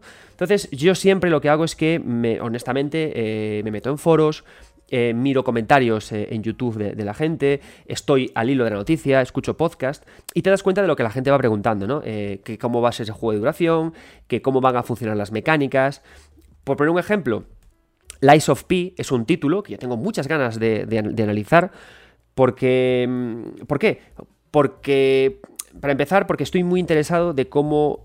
yo me gusta mucho, estoy, me, me fascina cómo un juego genera ecos. Estoy muy interesado de cómo Super Mario Bros. genera ecos eh, en Brave y en otros tantos videojuegos que, cogen cosas de él. Y estoy muy interesado también en cómo Hidetaka Miyazaki genera esos ecos. Y Lies of P es uno de los ecos de, de, Bloodborne, ¿no? Entonces, me gusta ver cómo unos coreanos han interpretado una ficción europea, la de Pinocho, basándose en una, en una forma de hacer videojuegos a la japonesa. O sea, es una es, algo que me flipa, ¿no? Como, como la globalización eh, rompe fronteras, ¿no? Y, nos hace dudar de lo, que de lo que quiere decir un videojuego japonés o un videojuego europeo o un videojuego coreano, ¿no? Se rompen tantas fronteras que a veces me parece un tema muy interesante, ¿no? Entonces tengo muchas analizar, ganas de analizarlo, pero yo ya de escuchar podcasts, de escuchar a gente, yo sé que las preguntas son varias. La primera es, ¿cómo funciona a nivel mecánico? Lo que, lo que copia de Bloodborne, cómo este estudio lo hace, lo hace suyo. ¿Qué ocurre con, las dinámicas de juego, con cómo se mueve el personaje? Eh, ¿Qué pasa con los combates? ¿Se repiten muchos enemigos o no se repiten muchos enemigos? Yo todas esas cosas las tengo en la cabeza. Y en el momento en el que me pasen el análisis del videojuego para hacerlo, yo son preguntas que voy a responder porque son las preguntas que interesa responder al final, ¿no? Lo mismo cuando analicé hace poco Timesia u otros tantos videojuegos. Pero luego también eh, meteré por ahí mi experiencia personal, explicaré lo que yo he sentido con el videojuego, si me ha llevado a emociones similares a otros videojuegos, porque en este caso también la experiencia es un grado, ¿no? Al final creo que podemos ser eh, más descriptivos y aportar mucho más cuantos más cuanto más hemos jugado, cuanto más, años hemos jugado y también cuanto más hemos aprendido a dialogar con el juego. Entonces, yo en esto que estamos hablando busco siempre que exista un, equilibrio en lo que yo planteo. Partiendo siempre de eso, el punto principal siempre es para mí, es resolver las preguntas que sé que se están planteando. A partir de ahí, ir diluyendo esas respuestas en una experiencia que es más personal. Y creo que ahí es donde se consigue ese, ese equilibrio, ¿no? Eso ya es una cuestión que es muy particular, pero eh, quiero aportar también mi voz como la de tantos otros compañeros. ¿no? El señor Púrpura en Twitter dice que establezca relaciones con otras obras o hechos culturales, históricos o de otro tipo que a mí se me hayan pasado por alto y que te ayuden a entender el por qué es así. Este punto en concreto para mí es el siguiente paso. Es decir, si primero estamos respondiendo preguntas que la gente necesita saber, si luego estoy planteando yo lo que yo quiero sentir, es después de todo esto cuando creo que es el momento de hacer esto, ¿no? El momento de conectar con ideas, el momento de conectar con cosas. Por ejemplo, a mí se me hace imposible hablar de la obra de Nier Automata, del trabajo de Yoko Taro, sin referirme continuamente a Evangelion, o se me es muy difícil hablar del trabajo narrativo de Hidetaka Miyazaki sin irme a Ico o a Shadows of the Colossus. ¿Por qué? Porque necesito eh, explicar qué cosas me hace sentir el videojuego con cosas fáciles que la gente sepa. Es decir, yo creo que si alguien se acerca a Nier Automata es muy posible que haya jugado Evangelion y yo necesito explicarle el tipo de pena y de tristeza tan de Evangelion que tiene el propio trabajo de, de Yoko Taro, ¿no? Entonces para mí son esas tres fases y creo que son tres, tres cosas, tres bloques que cada uno lleva de una forma determinada y que justamente eso hace que una lista sea de una forma o de otra. Y precisamente conectando con eso, vamos a darle paso a un autor, un analista de videojuegos, un redactor que yo personalmente eh, valoro mucho. Es Víctor, chico nuclear de Anite Games. Y lo valoro mucho porque tiene una forma de, redactar que, que honestamente, es una de las que a mí más me gustan porque es fluida, es honesta y está cargada de humor. Creo que el humor es algo que tiene que estar en la crítica seria. Creo que el humor es algo que, que hace todo estupendo, ¿no? Que, hace que las cosas sean mejores. Nos va a hablar de tomar una posición, encontrar un tema, de, encontrar un tema, fluir y por supuesto de lo que estamos hablando ahora, de esa objetividad.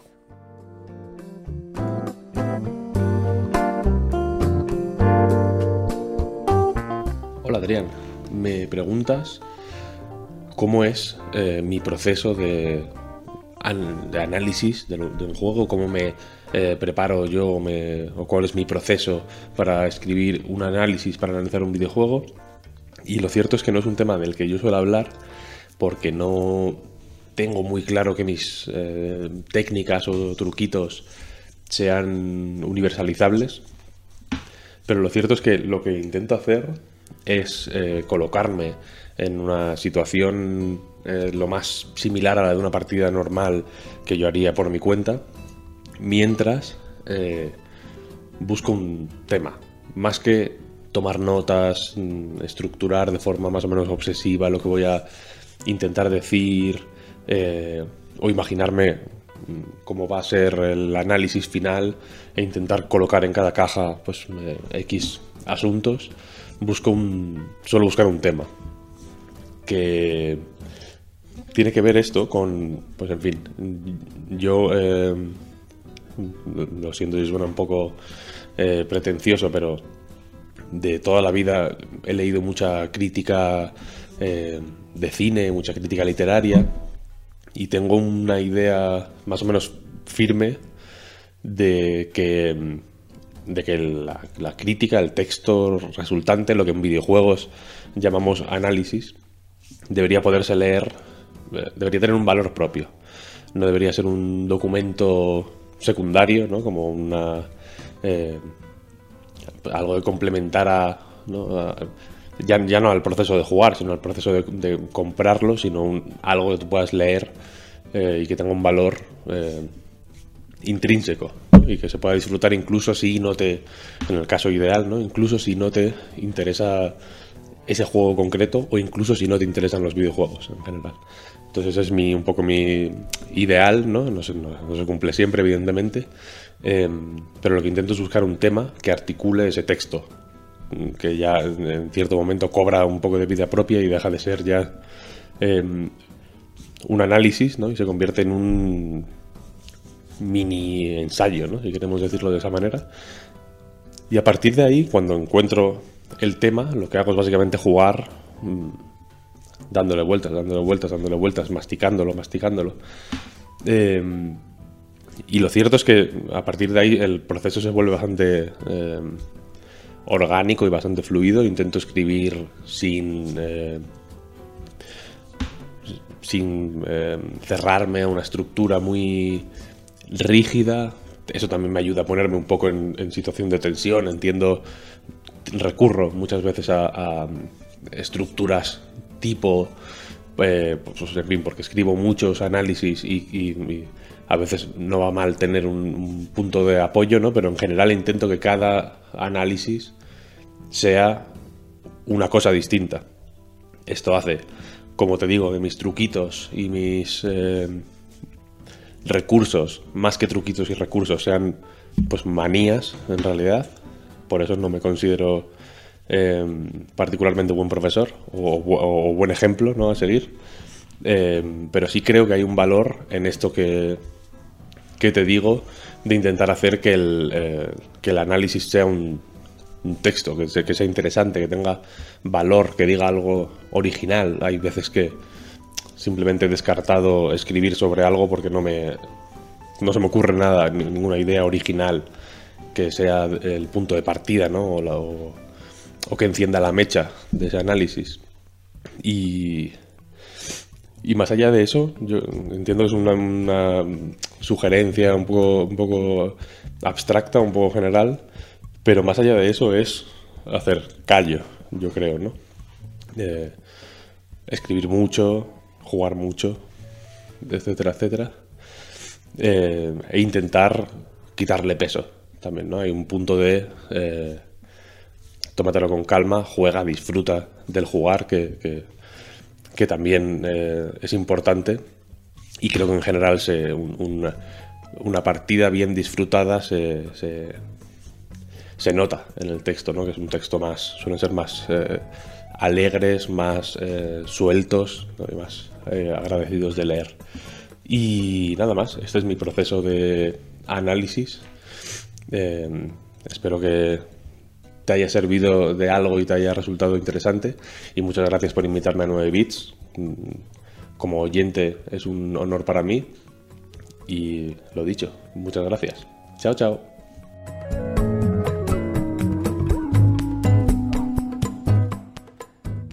Muchas gracias, Víctor, por participar eh, en el podcast y por darnos pistas de cómo también tú eh, abordas los análisis. Y para que veáis la importancia de lo que comenta Víctor sobre elegir un tema o una cuestión, voy a, traer ahora mismo, ahora aquí al podcast, a la siguiente invitada, a Kaira, de la Taberna del Androide, que me va a explicar todavía más ese momento en el que nuestra cabeza hace clic y podemos empezar a escribir.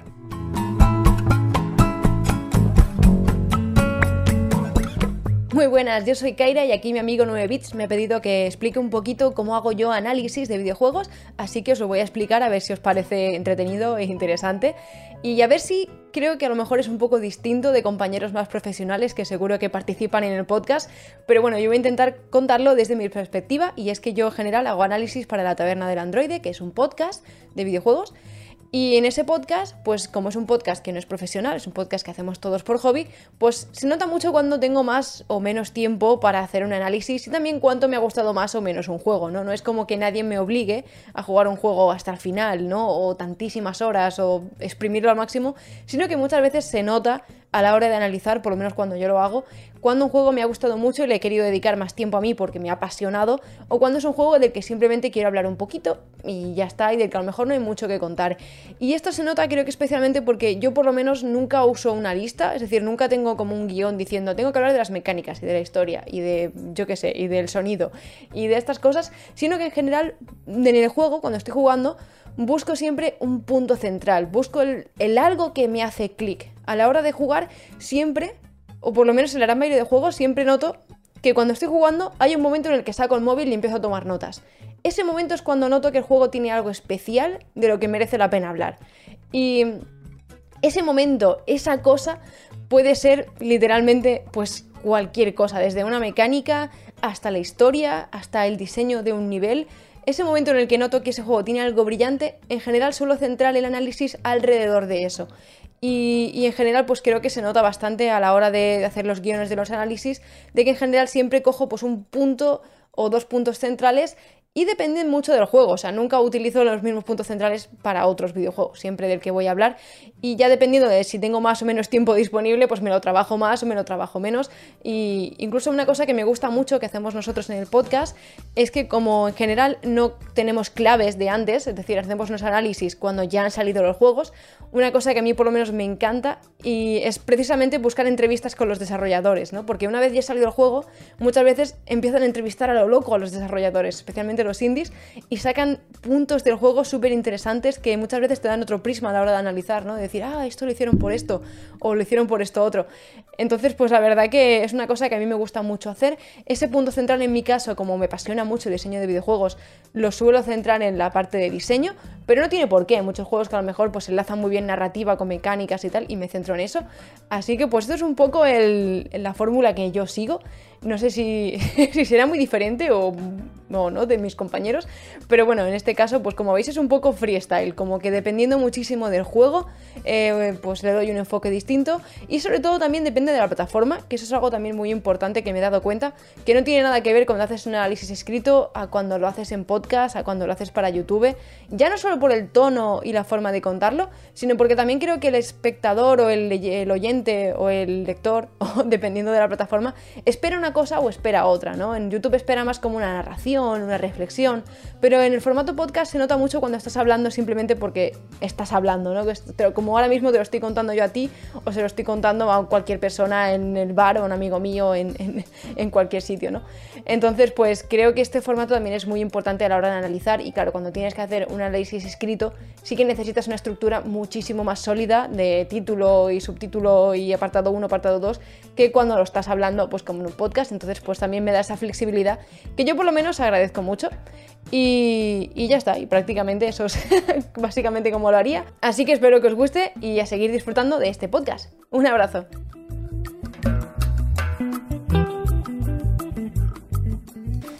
Bien, seguimos y ahora vamos a meternos con el... Vamos a volver al libro de Clara, a la página 57. Y hay un capítulo que a mí me gusta mucho que se llama El contexto ayuda a entender el juego. Y vamos a meternos en una cuestión que a veces nos ocurre cuando estamos redactando videojuegos o cuando estamos eh, profundizando en esa parte en la que yo he sentido o incluso cuando estamos hablando de ese contexto, ¿no? de cómo ese contexto influyó en el videojuego. ¿no?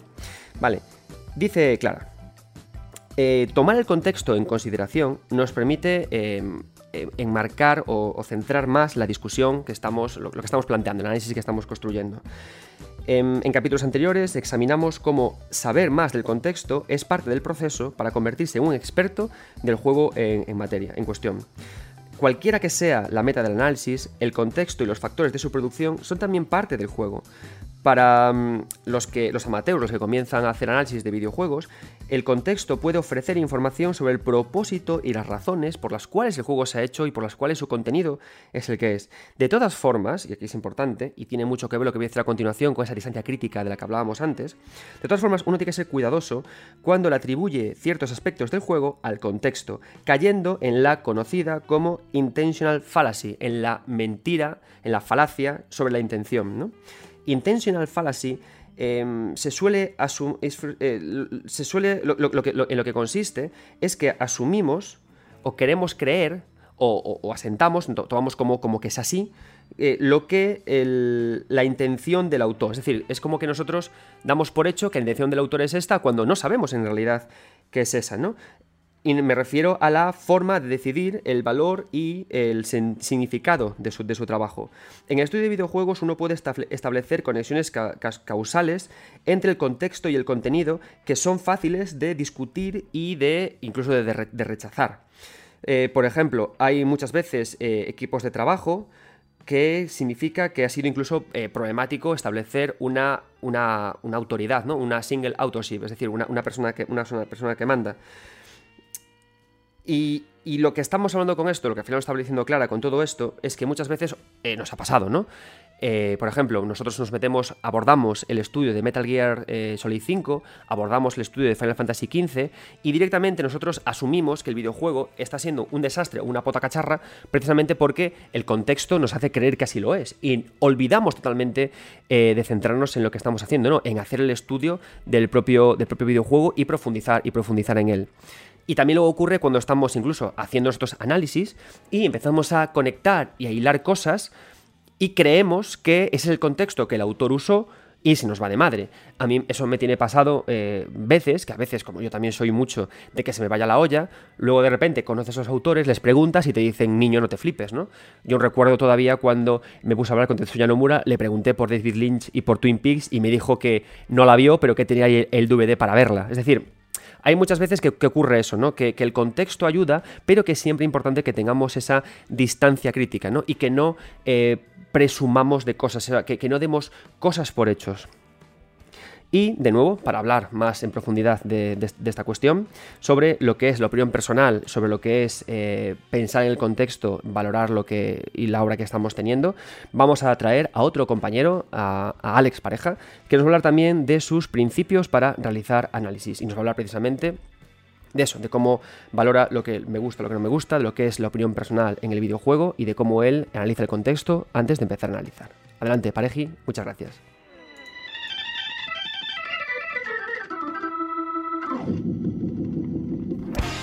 Buenas a todos, muchas gracias Adrián por invitarme, por permitirme estar en tu podcast otra vez más, qué extraño. Eh, es un placer siempre. Y bueno, me has dicho que intente ser breve o que sea breve, mm, lo intentaré. Creo que tampoco hay mucho en lo que profundizar en esto, pero bueno, em, ¿cómo afronto yo un análisis? A ver si, si puede servir, ¿no? O puede, o puede ayudar un poco a entender eh, cómo trabajamos o cómo funcionamos. Em, bueno, ¿cómo afronto yo un análisis de un videojuego? Eh, depende sobre todo del videojuego y del género, evidentemente, pero bueno, voy a intentar no, no, entrar en estas cositas, en estos detallitos que se dan, por supuesto, ¿no? Pues evidentemente no afrontas el videojuego de GTA V igual que el de eh, Bob Esponja, ¿no? No sé eso ya vaya por delante, ¿no?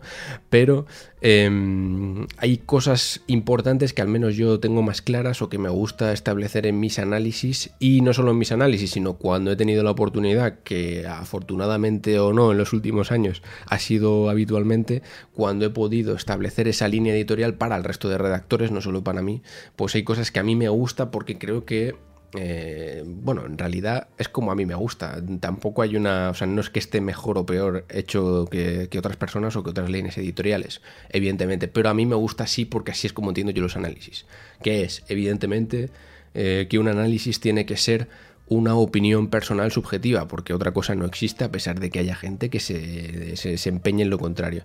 Entonces, un análisis, al ser una opinión subjetiva, tiene para mí que estar escrito en primera persona y en singular.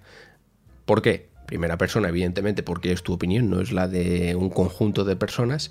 Eh, y en singular, porque aunque es verdad que cuando tu análisis se publica en un medio de comunicación, en una revista, donde sea, eh, es la representación de ese medio, ¿no? De ese conjunto, no por ello deja de ser tu análisis, ¿no? Tu escrito, tu texto, y tú lo firmas como autor. Entonces, eh, eso es muy importante.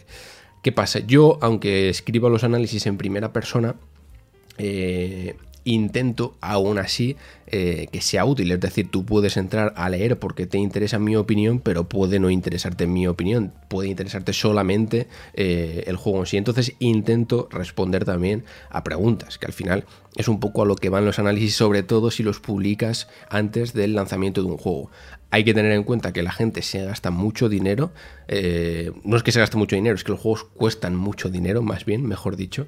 Eh, entonces tienes que ser consecuente. Estás dando tu opinión a alguien que está pensando en gastar una cantidad de dinero eh, en ocasiones importante en un producto. Entonces tienes que intentar ser consecuente con eso. Entonces yo intento responder preguntas. ¿Cómo lo hago? ¿Cómo lo haces? Mm, esa es la pregunta. ¿Cómo lo haces si lo planteas de esa manera? Si eres tú en primera persona hablando. Eh, yo lo que intento es dejar claro cuál es mi postura previa eh, con el juego. Es decir, eh, pongo un ejemplo. Si tengo que analizar un mundo abierto pocho, que yo no soy muy fan, lo dejo muy claro. Es decir, tú cuando me estés leyendo ya tienes claro, si has leído el primer párrafo o lo que sea, que yo no soy muy fan de, de ese tipo de juego, de ese género, de esa saga, de lo que sea, pero eso no quiere decir que si hay cosas que a mí no me gusten, a ti no te vayan a gustar. Entonces, intento plantearlo de esa manera, ¿no? En plan, oye, a mí esto no me gusta, pero es así, es así, para que tú también formes tu opinión, que para eso está, ¿no? Y luego siempre puedes leer otros medios, que imagino que es lo que suele hacer la mayor parte de, la gente, ¿no? Entonces, eh, más allá de eso, que es lo básico, eh, yo intento mm, días previos, semanas previas, si sé que va a llegar un juego, si sé que voy a analizarlo, intentar estar al día de, eh, del resto de trabajos del estudio, de ese autor o de lo que sea. Eso al final, como al final los análisis suelen ser muy atropellados, no sabes exactamente si te vas a encargar tú o no en ese mismo momento porque no sabes, no, no puedes adelantarte a cómo va a ser el trabajo, eh, implica que al final tengas que estar un poco al día de todo. Yo por eso intento jugar a casi todo lo que sale. Intento estar al día incluso las cosas que no me gustan porque nunca sabes realmente eh, cuándo te va a tocar quizás trabajar con algún juego, con alguna saga, con algún género em, con el que no tengas cierta predilección, ¿no? Pero es importante un poco intentar estar al día.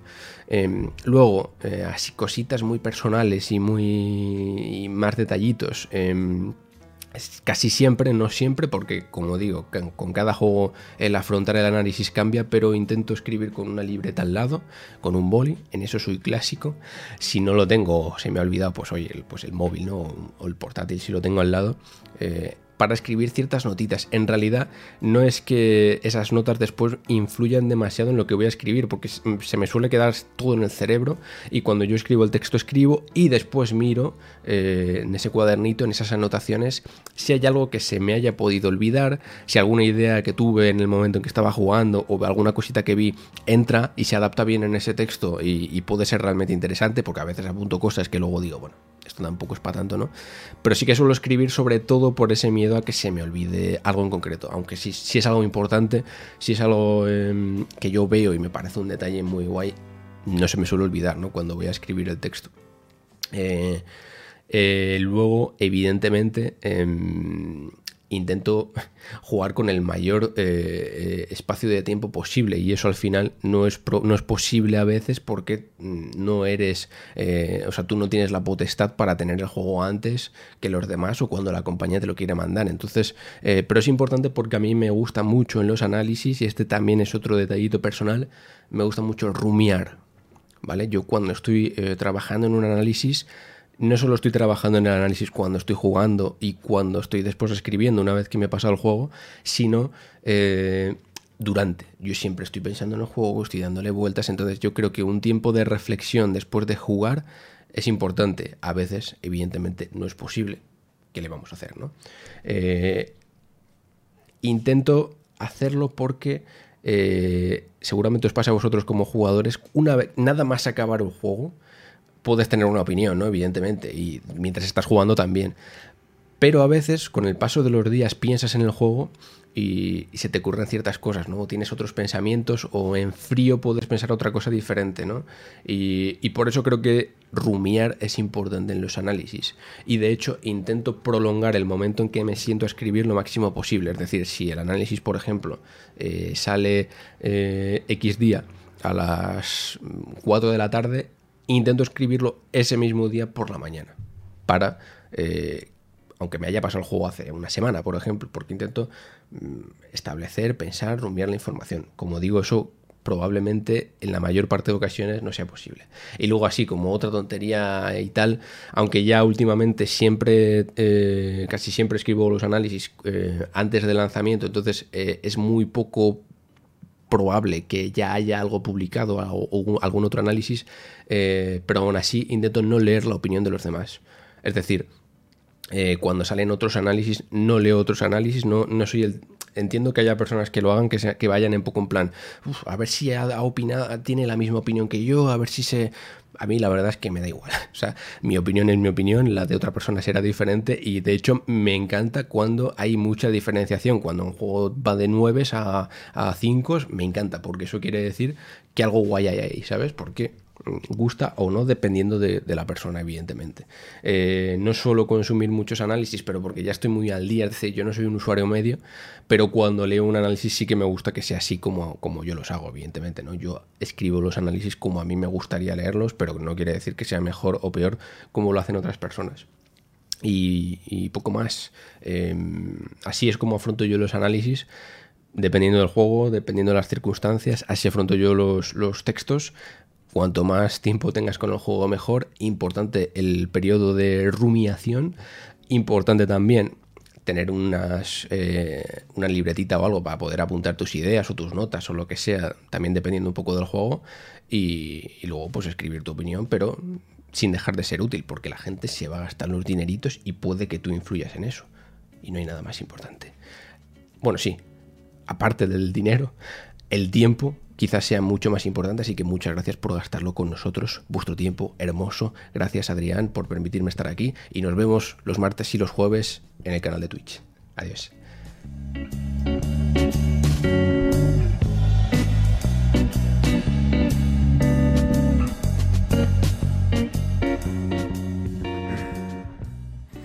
Muchas gracias, Alex.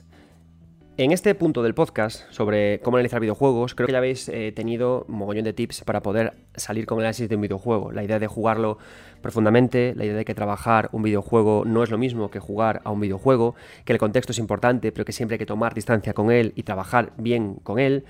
Y luego hay cosas también importantes que, comenta eh, Víctor, ¿no? Víctor me ha gustado mucho lo que comenta sobre el tema, eh, es importante, ¿no? El ángulo. Para mí eso es fundamental. Eh, leía, lo que comentaba Clara, Clara decía que el juego hay que jugarlo extensivamente. Yo no soy capaz de empezar a escribir hasta que no encuentro el tema, ¿no? ese clic en el que el juego me ha dicho cosas. Por ejemplo, cuando escribí el análisis de Sekiro, ese momento en el que me hace clic el juego y entiendo de lo que el juego me está hablando, ¿no? de esa inmersión a través de las mecánicas, de cuando de repente Final Fantasy XV me habla de la amistad mediante, o cuando estoy eh, jugando a Hollow Knight y de repente entiendo cómo todo está construido para que descender produzca terror y a la vez belleza y qué sentimiento estético me provoca. Y es ahí cuando empiezo a escribir, ¿no? Siguiendo la estructura que, os contaba. Respuestas a autores, inmersión eh, personal en el propio videojuego, inmersión sentimental y luego profundización del contexto. Tres bloques que ordeno y desordeno en función de lo que el juego eh, necesita, ¿no? Por ejemplo, jugando algo de San Barlow o, o, o, What Remains of Edith Finch es más fácil irnos directamente al contexto, irnos directamente a la emoción, a la inmersión, para luego construir ahí las partes mecánicas, ¿no? Y para mí eso es importante, ¿no? Como también lo es lo que comenta Alex, que es ese momento, ese espacio en el que tomas para pensar. Yo honestamente el momento que tengo para pensar es uno que ya os he contado un millón de veces, que es cuando me estoy duchando. Yo es el momento, el momento en que no tengo a dos críos eh, mordiéndome las rodillas, en que no tengo mil cosas para hacer y que no puedo tocar un ordenador. Es mi momento en el que reflexiono. Y es ahí cuando todas las ideas se articulan. Y está muy bien que nos tomemos ese momento para poder, para poder pensar, porque es en ese momento, creo yo, en el que conseguimos lo que comenta eh, Víctor Chico Nuclear, lo que, lo que, en el momento en el que al darle ese tiempo conseguimos que nuestro análisis, nuestra crítica de videojuegos, consiga ser un artefacto independiente por sí mismo y que funcione como tal, que sea agradable de leer. ¿Por qué? Porque cuando yo tengo un tema, cuando tengo un hilo, cuando tengo un camino que seguir, ¿no? Y digo, vale, yo voy a analizar Sekiro, pero yo no voy a hablar solo de los, de, los de, no voy a resolver solo dudas que tienen los jugadores para entender si es un juego bueno o malo. Yo no únicamente voy a, explicar cómo yo me he sentido, cómo esas mecánicas y dinámicas han sabido sentirse eh, bien dentro de mí, ni tampoco con el contexto creativo que tiene Hidetaka Miyazaki con Sekiro yo voy a hablar de, algo más, ¿no? Voy a hablar de, fundamentalmente, de lo que sentí con la pelea de Genichiro. ¿Para qué? Para que cuando cualquier persona coja ese análisis pueda interpretar ese momento tan especial, momento que luego eh, me, servirá para realizar otros artículos en el futuro cuando este pensamiento avance, ¿no? Pero hace falta eso, ¿no? Ese tema, ese hilo, ese, esa reflexión que hacemos antes de ponernos a escribir y que nos preguntemos a nosotros mismos de qué vamos a hablar. Lo que además, ese tema central que, pensamos, es lo que me servirá además para ilustrar el titular del el artículo. A día de hoy tú no puedes llamarle algo análisis de Pepe.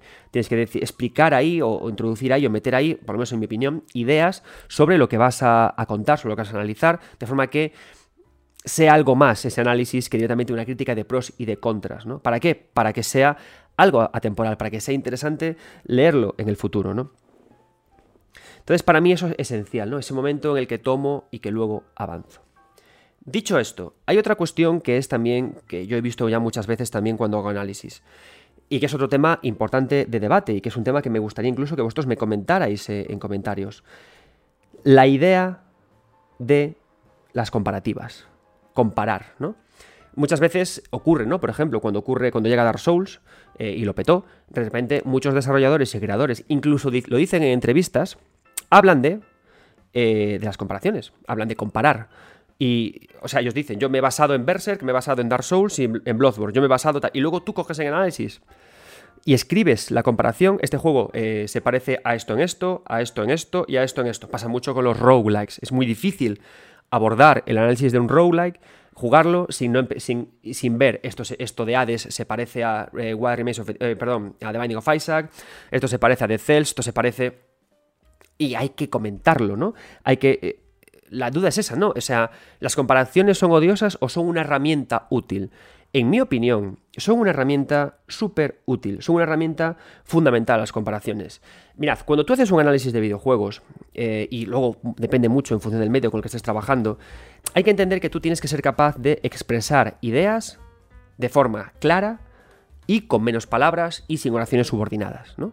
Tienes que ser capaces, tiene que haber eh, momentos del análisis en las que, con párrafos, en los que tú seas capaces de que la persona que lo lee, en tres golpecitos, tucu, tucu, tucu, entienda lo que le estás contando. Y para eso son muy útiles las comparaciones. Las comparaciones, además, evidencian algo que es natural en, en la creación cultural, que nada parte de cero, todo se inspira en algo, todo crece de algo. Yo, incluso, cuando empecé este, a hablar de este podcast, en este programa, dije casualmente que el, el trabajo de Arcadia Gamers de Tony me inspiró para poder avanzar. Los trabajos de Alex Pascual me inspiraron para poder avanzar. Cuando leo a Víctor eh, en Chico Nuclear, me ayudan a avanzar. Cuando leo a pareja sus cosas, todo al final influye, ¿no?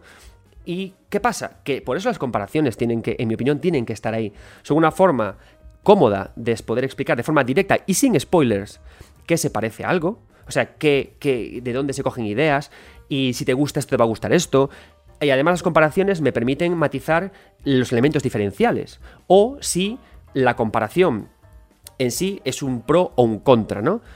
Otra cosa muy habitual que podemos leer en comentarios de los análisis es, eh, pues aquí dices que el juego es igual que esto, que esto, que esto, le pones un 9, y en ese otro análisis has puesto que el juego es igual que esto, que esto, que esto, y le pones un 3. ¿Qué ocurre? Lo que ocurre es que, aunque las cosas se parezcan a otras, no siempre se parecen bien. O sea, copiar es un arte. Y copiar y avanzar es un arte supremo. Y no todo el mundo es capaz de ser tan fino con, cuando coge ideas y luego las las plasma y avanza, con ellas. ¿no? El propio libro de, Clara habla también de que las comparativas son una herramienta perfectamente válida. Y luego, sobre todo, además de todo esto, además de que es algo cómodo, una herramienta de redacción fácil y cómoda para hacer, también me dicen algo más, también me explica algo más, que al comparar, justamente valido que el videojuego es un medio con historia.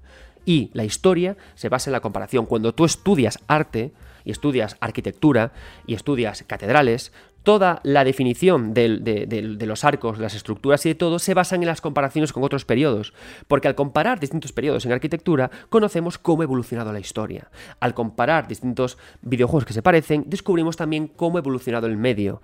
Y coger hitos importantes en nuestra historia nos ayuda a estudiarla y avanzar. Por eso las comparaciones son necesarias. Ahora venimos con el asterisco. Las comparaciones también exigen una responsabilidad por parte del analista, la responsabilidad de conocer el contexto. ¿Qué quiere decir esto? Que cuando estamos haciendo comparaciones tenemos que comprender que a veces em, estamos comparándolo con un juego que lo que hace ese juego ya lo ha hecho otro, otro juego antes. Tenemos que ser capaces de profundizar suficientemente, suficientemente hasta entender qué ocurre. Un ejemplo que ocurre mucho con Dark Souls es que a veces estamos queriendo hablar de que se parece a Dark Souls cuando en realidad queremos decir que se parece a The Legend of Zelda o Karina of Time. Y si hubiéramos hecho un ejercicio mayor de salto, hubiéramos hecho una comparación más acertada. Es decir, las comparaciones valen, pero las comparaciones pueden ser mejores o peores, o pueden ser más finas o menos finas. Y luego también, como redactores, tenemos que tener cuidado de que no abusar de, de las mismas comparaciones. ¿A qué me refiero? Yo muchas veces, o sea, yo sé que hay gente que está harta de Dark Souls. Perfecto. Yo sé que hay gente que está harta de los Rogue. Lo sé. Como estuvimos muchos hartos de los shooters hace mucho tiempo. Entonces, cuando tú haces una comparación, pese a que, insisto, es una herramienta válida, también insisto que un análisis es algo que va a consumir gente. Entonces tienes que tener cuidado con cómo eh, repartes o, distribuyes tus comparaciones. Yo a veces digo que esto es como Dark Souls, otras veces me voy y digo que esto es como Karina of Time, otras veces me voy y digo esto es como Bloodborne. Y tenemos que ser capaces incluso luego de matizar.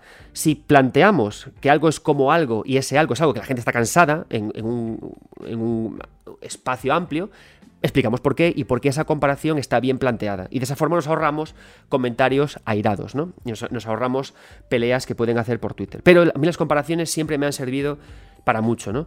Y pongo este tema sobre la mesa porque, y creo que nos pasa a muchos que hacemos análisis de videojuegos, yo muchas veces leo los comentarios. Es un ejercicio de riesgo, leer los comentarios de los análisis que haces, pero te valen, sobre todo a mí me valen para entender si se me ha entendido. Yo cuando alguien critica algo que yo he escrito, no me enfado, No digo, vaya, me han llamado, no sé qué. No, pienso, me he explicado mal, no he dado con el kit de la cuestión, podía haberlo contado mejor, incluso cuando son comentarios abiertamente trolls. Porque creo que em, el responsable de la comunicación fluya es el que habla el que está comunicando ideas. Y por eso hace falta darle esas vueltas, ¿no? ¿Hacemos comparaciones? Se puede. ¿Cómo las matizamos para que no cansen, no agoten y sean realmente útiles? Tengo que explicar cómo yo me sentí con el videojuego, cómo puedo compaginarlo a la vez con la explicación mecánica para que eso pueda ser eh, valioso, ¿no? Y ese equilibrio con el que trabajamos con esas herramientas es lo que al final creo que nos proporciona un análisis de videojuegos que es especialmente rico. Y de esto nos va a hablar alguien que he mencionado, mi querido Alejandro Pascual, una persona a la que le tengo mucho cariño por varios motivos. El principal es porque él es el que me abrió las puertas al mundo del videojuego. Él fue el que vio mi blog 9 bits y me dijo cuando era jefe de redacción de Mundo Gamers, por favor, escribe con nosotros. Y si él no me hubiera dicho eso en ese momento, yo no estaría aquí con vosotros ahora. Le tengo mucho cariño y un eterno agradecimiento por eso y además, por supuesto, porque hace un gran trabajo con el podcast El Nexo, que a nadie se le escapará, que ha sido una gran inspiración también para realizar este podcast. Así que, Pascual, muchas gracias por prestarme un ratito de tu tiempo y nos va a hablar justamente él también de eso, ¿no? De em, cómo se hacen análisis, cómo los, cómo los afronta él y también cómo hay que eh, resumir ideas para que el lector disfrute de estos análisis. Muchas gracias, Pasqui.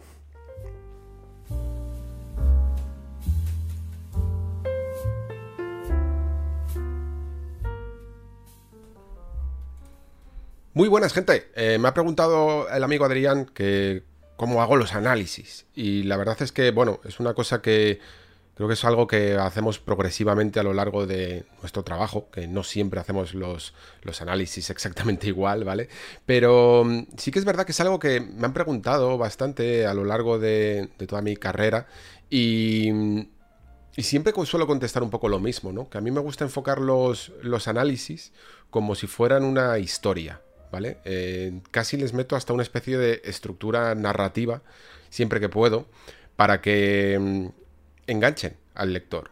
Creo que nuestro trabajo no solo es cubrir el juego y creo que algunas veces incluso dentro de esa manera que tenemos de, tratar la crítica, eh, evidentemente desde un punto de vista periodístico, pero también eh, no debemos olvidar que estamos ahí para que nos lean, ¿vale? Y sobre todo en un mundo actual en el que eh, cada vez es más difícil lograr eso con el simple texto, ¿no? Que hay muchas llamadas de atención más fáciles de consumir, como como el vídeo, por ejemplo, o incluso los podcasts.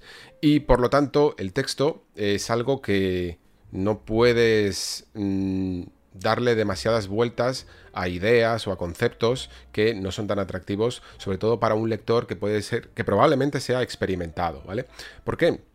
Porque creo que una de las primeras eh, claves que tenemos que dejar claro es que somos mm, prensa especializada, ¿vale? Y que por lo tanto nuestro lector tenemos que asumir que tiene unos conocimientos probablemente previos que son tan profundos como los, como los nuestros. Es decir, que un juego, que el juego que tú has jugado, vale, el lector no lo ha jugado, pero seguro casi seguro, vamos, que se ha visto los mismos trailers que tú, que se ha leído eh, las impresiones de tus compañeros, que se ha visto todos los gameplays y que incluso hasta puede llegar a tener muchos datos que tú antes de jugar no tenías en la cabeza, ¿vale? Entonces, respetar al lector de esa manera significa también em, no llenar tu análisis de información que puede llegar a ser redundante, que ya es conocida, que incluso en algunos momentos hasta es mejor eh, obviar porque es mejor descubrir por uno mismo, ¿no?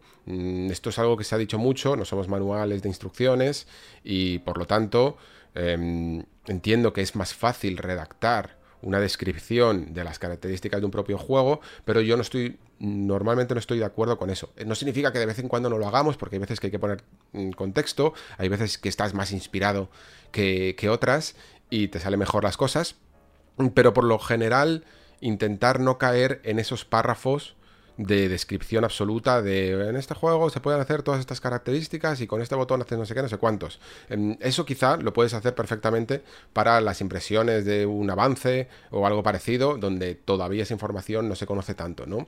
Mm, yo lo noto normalmente cuando estoy leyendo y cuando un texto puede tener un cierto punto de interés porque está llegando hacia una idea concreta y cuándo a lo mejor eh, se llegan estos párrafos de descripción y mi mente se, se distrae, se distrae e incluso cierra el análisis, ¿no?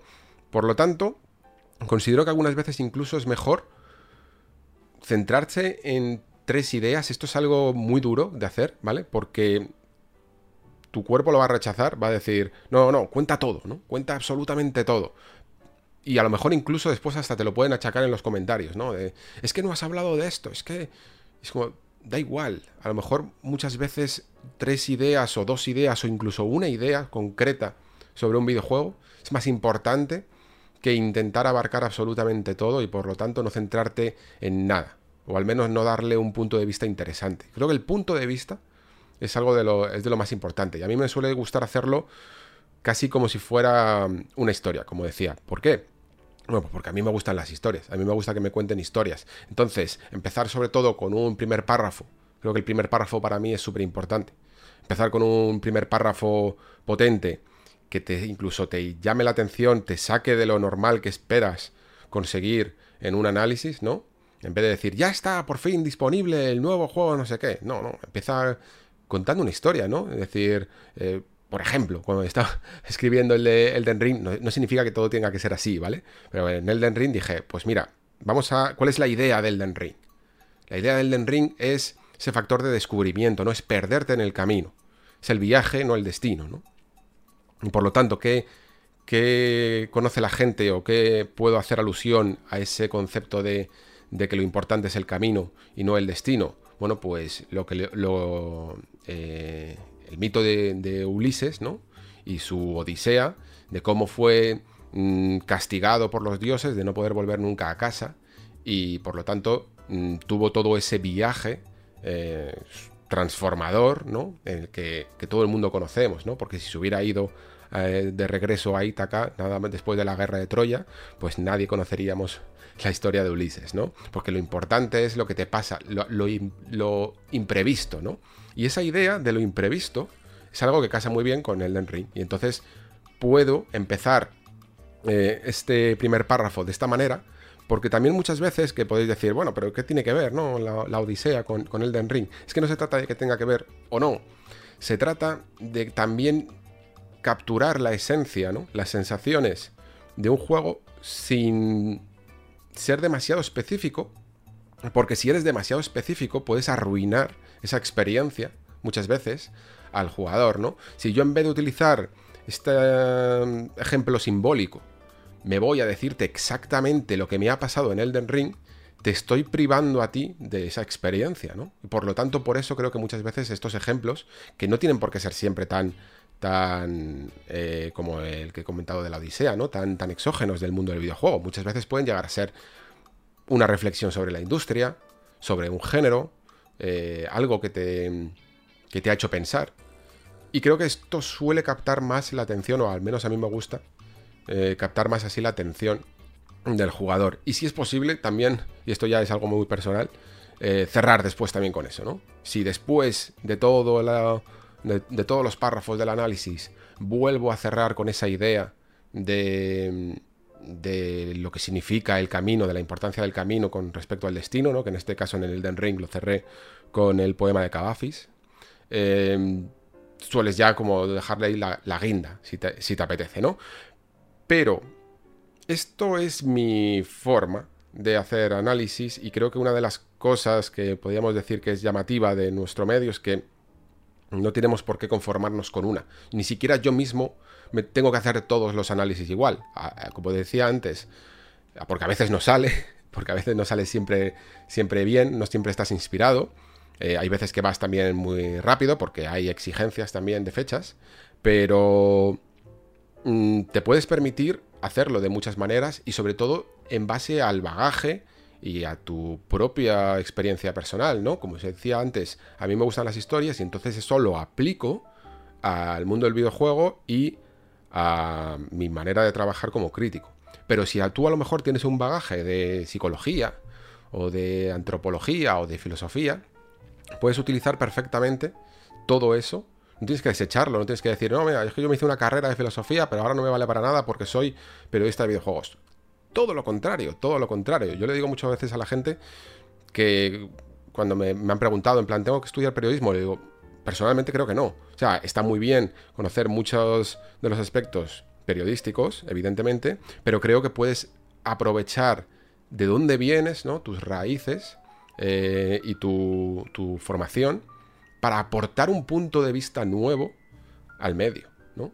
Y si eres arquitecto, lo mismo eres capaz de captar cosas en el diseño de niveles que yo nunca voy a ser capaz de hacerlo, ¿no? Y si eres eh, psicólogo, lo mismo. O si eres filósofo, conocerás eh, postulados eh, y teorías que yo no, a lo mejor no he tenido acceso, no, no he leído todavía, ¿no?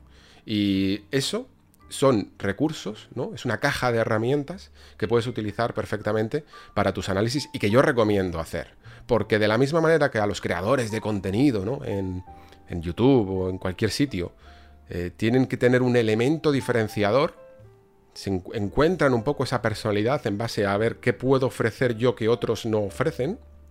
Creo que también el, el analista de videojuegos tiene que hacer un poco lo propio, ¿no? Tiene que tener esa personalidad, tiene que decidir qué es lo que genuinamente, evidentemente no se trata tampoco de convertir algo, esto en algo artificial, qué es lo que genuinamente puedes aportar. Así que mm, sé fiel a ti mismo, eh, encuentra tu ángulo para hacer un análisis y sobre todo intenta no, no hacer lo que simplemente por haber leído muchos análisis a lo largo de tu vida te sale, ¿no? Lo primero que te sale. Intentar darle otro, un aspecto un poquito más original. Y reitero de nuevo, ya para terminar, lo de respetar al, lector. Sobre todo si vas a escribir en especializado, mm, ten en cuenta que muchas veces esos tres primeros párrafos que te salen de eh, por fin tenemos el nuevo videojuego y que de una saga tan longeva que nació en 2000 y que nos dio todas estas entregas. La primera fue muy alabada. Luego los borras, los seleccionas y los borras. Y empiezas casi como si fuera en media res, ¿vale? Empiezas ya directamente fuerte con la idea más, más potente de tu, de tu texto porque no merece la pena guardártela. Mucha gente a lo mejor se va a leer el primer párrafo o el último incluso si le has aburrido ya mucho y no va, y no va a llegar a esa gran idea que has tenido. Así que para qué guardártela. Empieza, empieza fuerte, empieza a- con el acelerador al 100% y, gánatelos. Porque mm, no, es, no se trata de competir, evidentemente, pero el texto tiene mm, muchas fortalezas, tiene una magia que nunca se va a conseguir, yo creo, en otro formato, pero hay que también dominar eh, el formato para conseguirlo, ¿no? Así que nada, chicos, pues esto es un poquito lo que más o menos me ha venido ahora a la cabeza cuando he estado reflexionando sobre la pregunta y espero que os haya parecido interesante. Un saludo.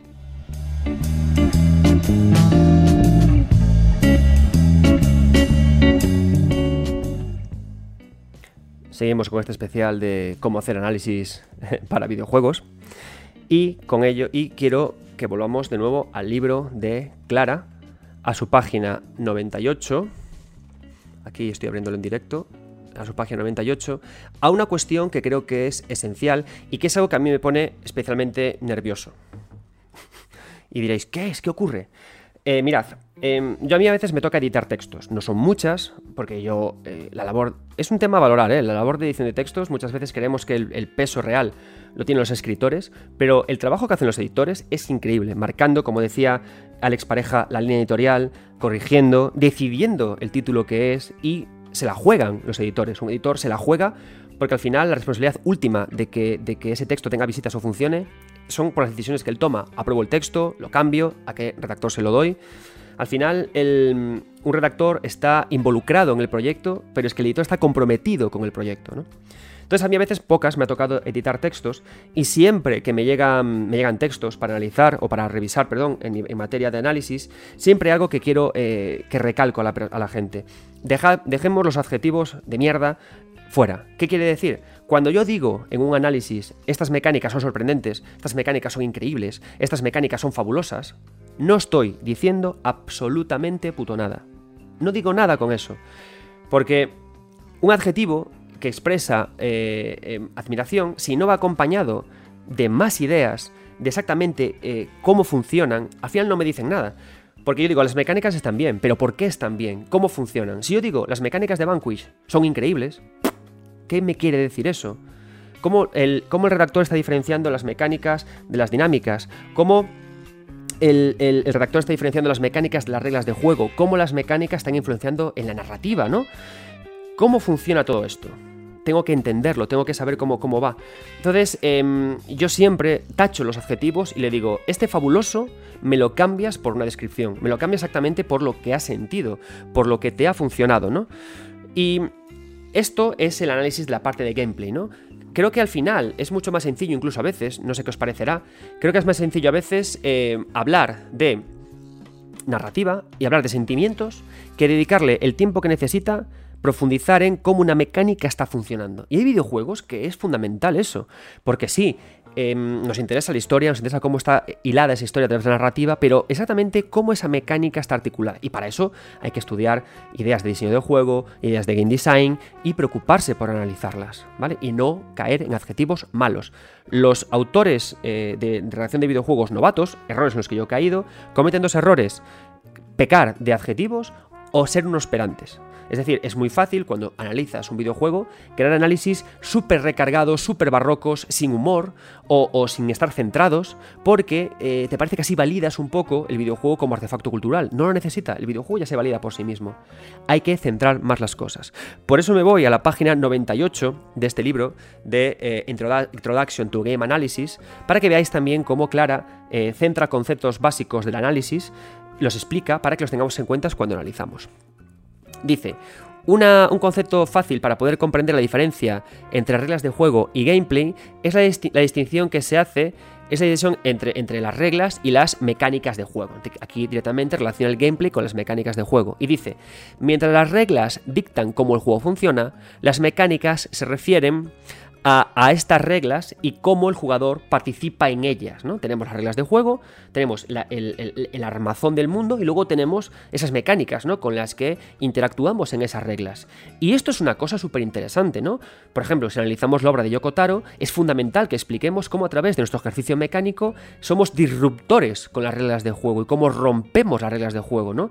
¿Son reglas de juego permeables o son reglas de juego impermeables? Las mecánicas en qué punto afectan a la narración, a la baterización y al proceso de juego. Es que son unas cosas que te vuelves loco, ¿eh? Antes hablaba de Sekiro. Sekiro consigue una inversión tremenda gracias a sus mecánicas. Y eso es fundamental que lo tengamos en, que lo tengamos en cuenta. Algunos diseñadores de juego, como Chris Crawford, identifican las mecánicas como los verbos del juego, ¿no? Los verbos son la paleta de acciones que el jugador puede desentrañar, saltar, romper, correr, las tengo, las tengo clasificadas en mi análisis, explico cómo funcionan todas ellas. Dice, por ejemplo, en Super Mario Bros. los verbos serían eh, correr, saltar o coger.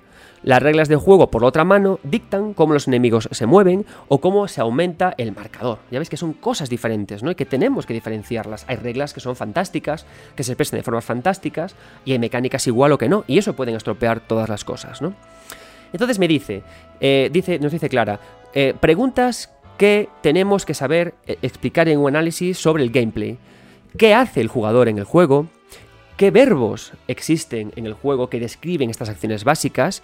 ¿Cuáles son las mecánicas core y las nucleares, ese saltar de Mario? ¿Y por qué son meaningful? ¿Por qué son significativas? Es importante esto, ¿no? ¿Las mecánicas son significativas? ¿Tiene una mecánica significativa? ¿O está copiando otras por copiar, ¿no? O sea, eh, conseguir decir, wow, esta es, por ejemplo, War Remains of Edith Finch es maravilloso porque no tiene ninguna mecánica significativa. Porque lo que hace es que las designifica todas para fusionarlas todas en la idea de familia. Pero Mario es importantísimo porque hace de saltar la más significativa de las cosas, ¿no? ¿Qué acciones son más frecuentes? ¿Cuáles son menos frecuentes? Y cómo el jugador realiza esas acciones en el juego. Y esto tenemos que hacerlo en todo momento justamente así, sin adjetivar de más, centrando el tema, explicando, usando comparaciones cuando sea la ocasión, pero siempre consiguiendo la conexión. ¿Por qué?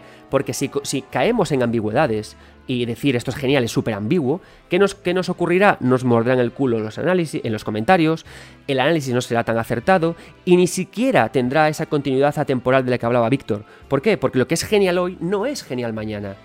Y si quieres que tu análisis también se use como eh, eh, artefacto de estudio a futuro, tienes que explicar exactamente cómo es eso, las mecánicas core, los verbos y las reglas de juego y su distinción. Y de esto, centrándonos en este tema, nos va a hablar una persona estupenda que todos conocéis, Salva, el jefe de Mary Station, que nos va a explicar justamente de eso, de cómo él aborda los análisis, de cómo los afronta y nos va a hablar mucho del proceso mecánico. Salva, muchas gracias, adelante.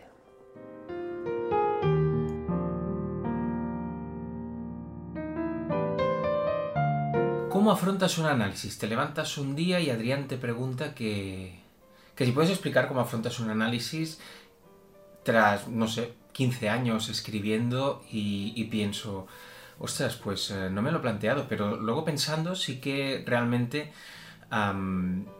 tengo algunas cosas que tengo muy claras, ¿no? La primera de todas es que a mí me gusta que un análisis explique qué, qué pasa, qué es el juego, ¿no? Pero sobre todo, por qué pasa lo que pasa o por qué funciona lo que funciona o por qué no funciona lo que no funciona, ¿no?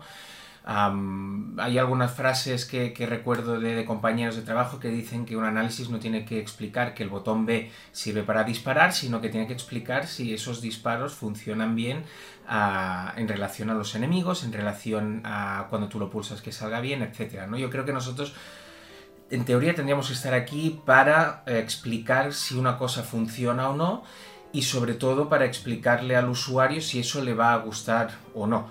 Es verdad que hay muchos tipos de análisis actualmente, hay ensayos, hay críticas, hay, hay, bueno, hay muchos modelos diferentes.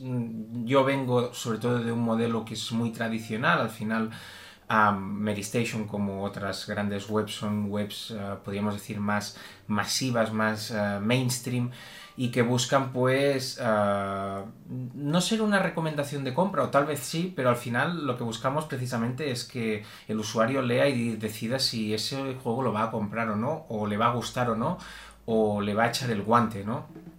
Yo creo que realmente a nosotros nos leen porque quieren recomendación o quieren saber si eso es para ellos. Hay otros tipos de ensayo que la gente los lee porque le gusta leer al autor sobre su manera de afrontar pues, un tipo de juego o un tipo de, producto. Pero en, nuestro caso, al menos en, mi caso, yo creo que lo más importante para nosotros es poderle decir a quien nos lee si ese juego es para él o no.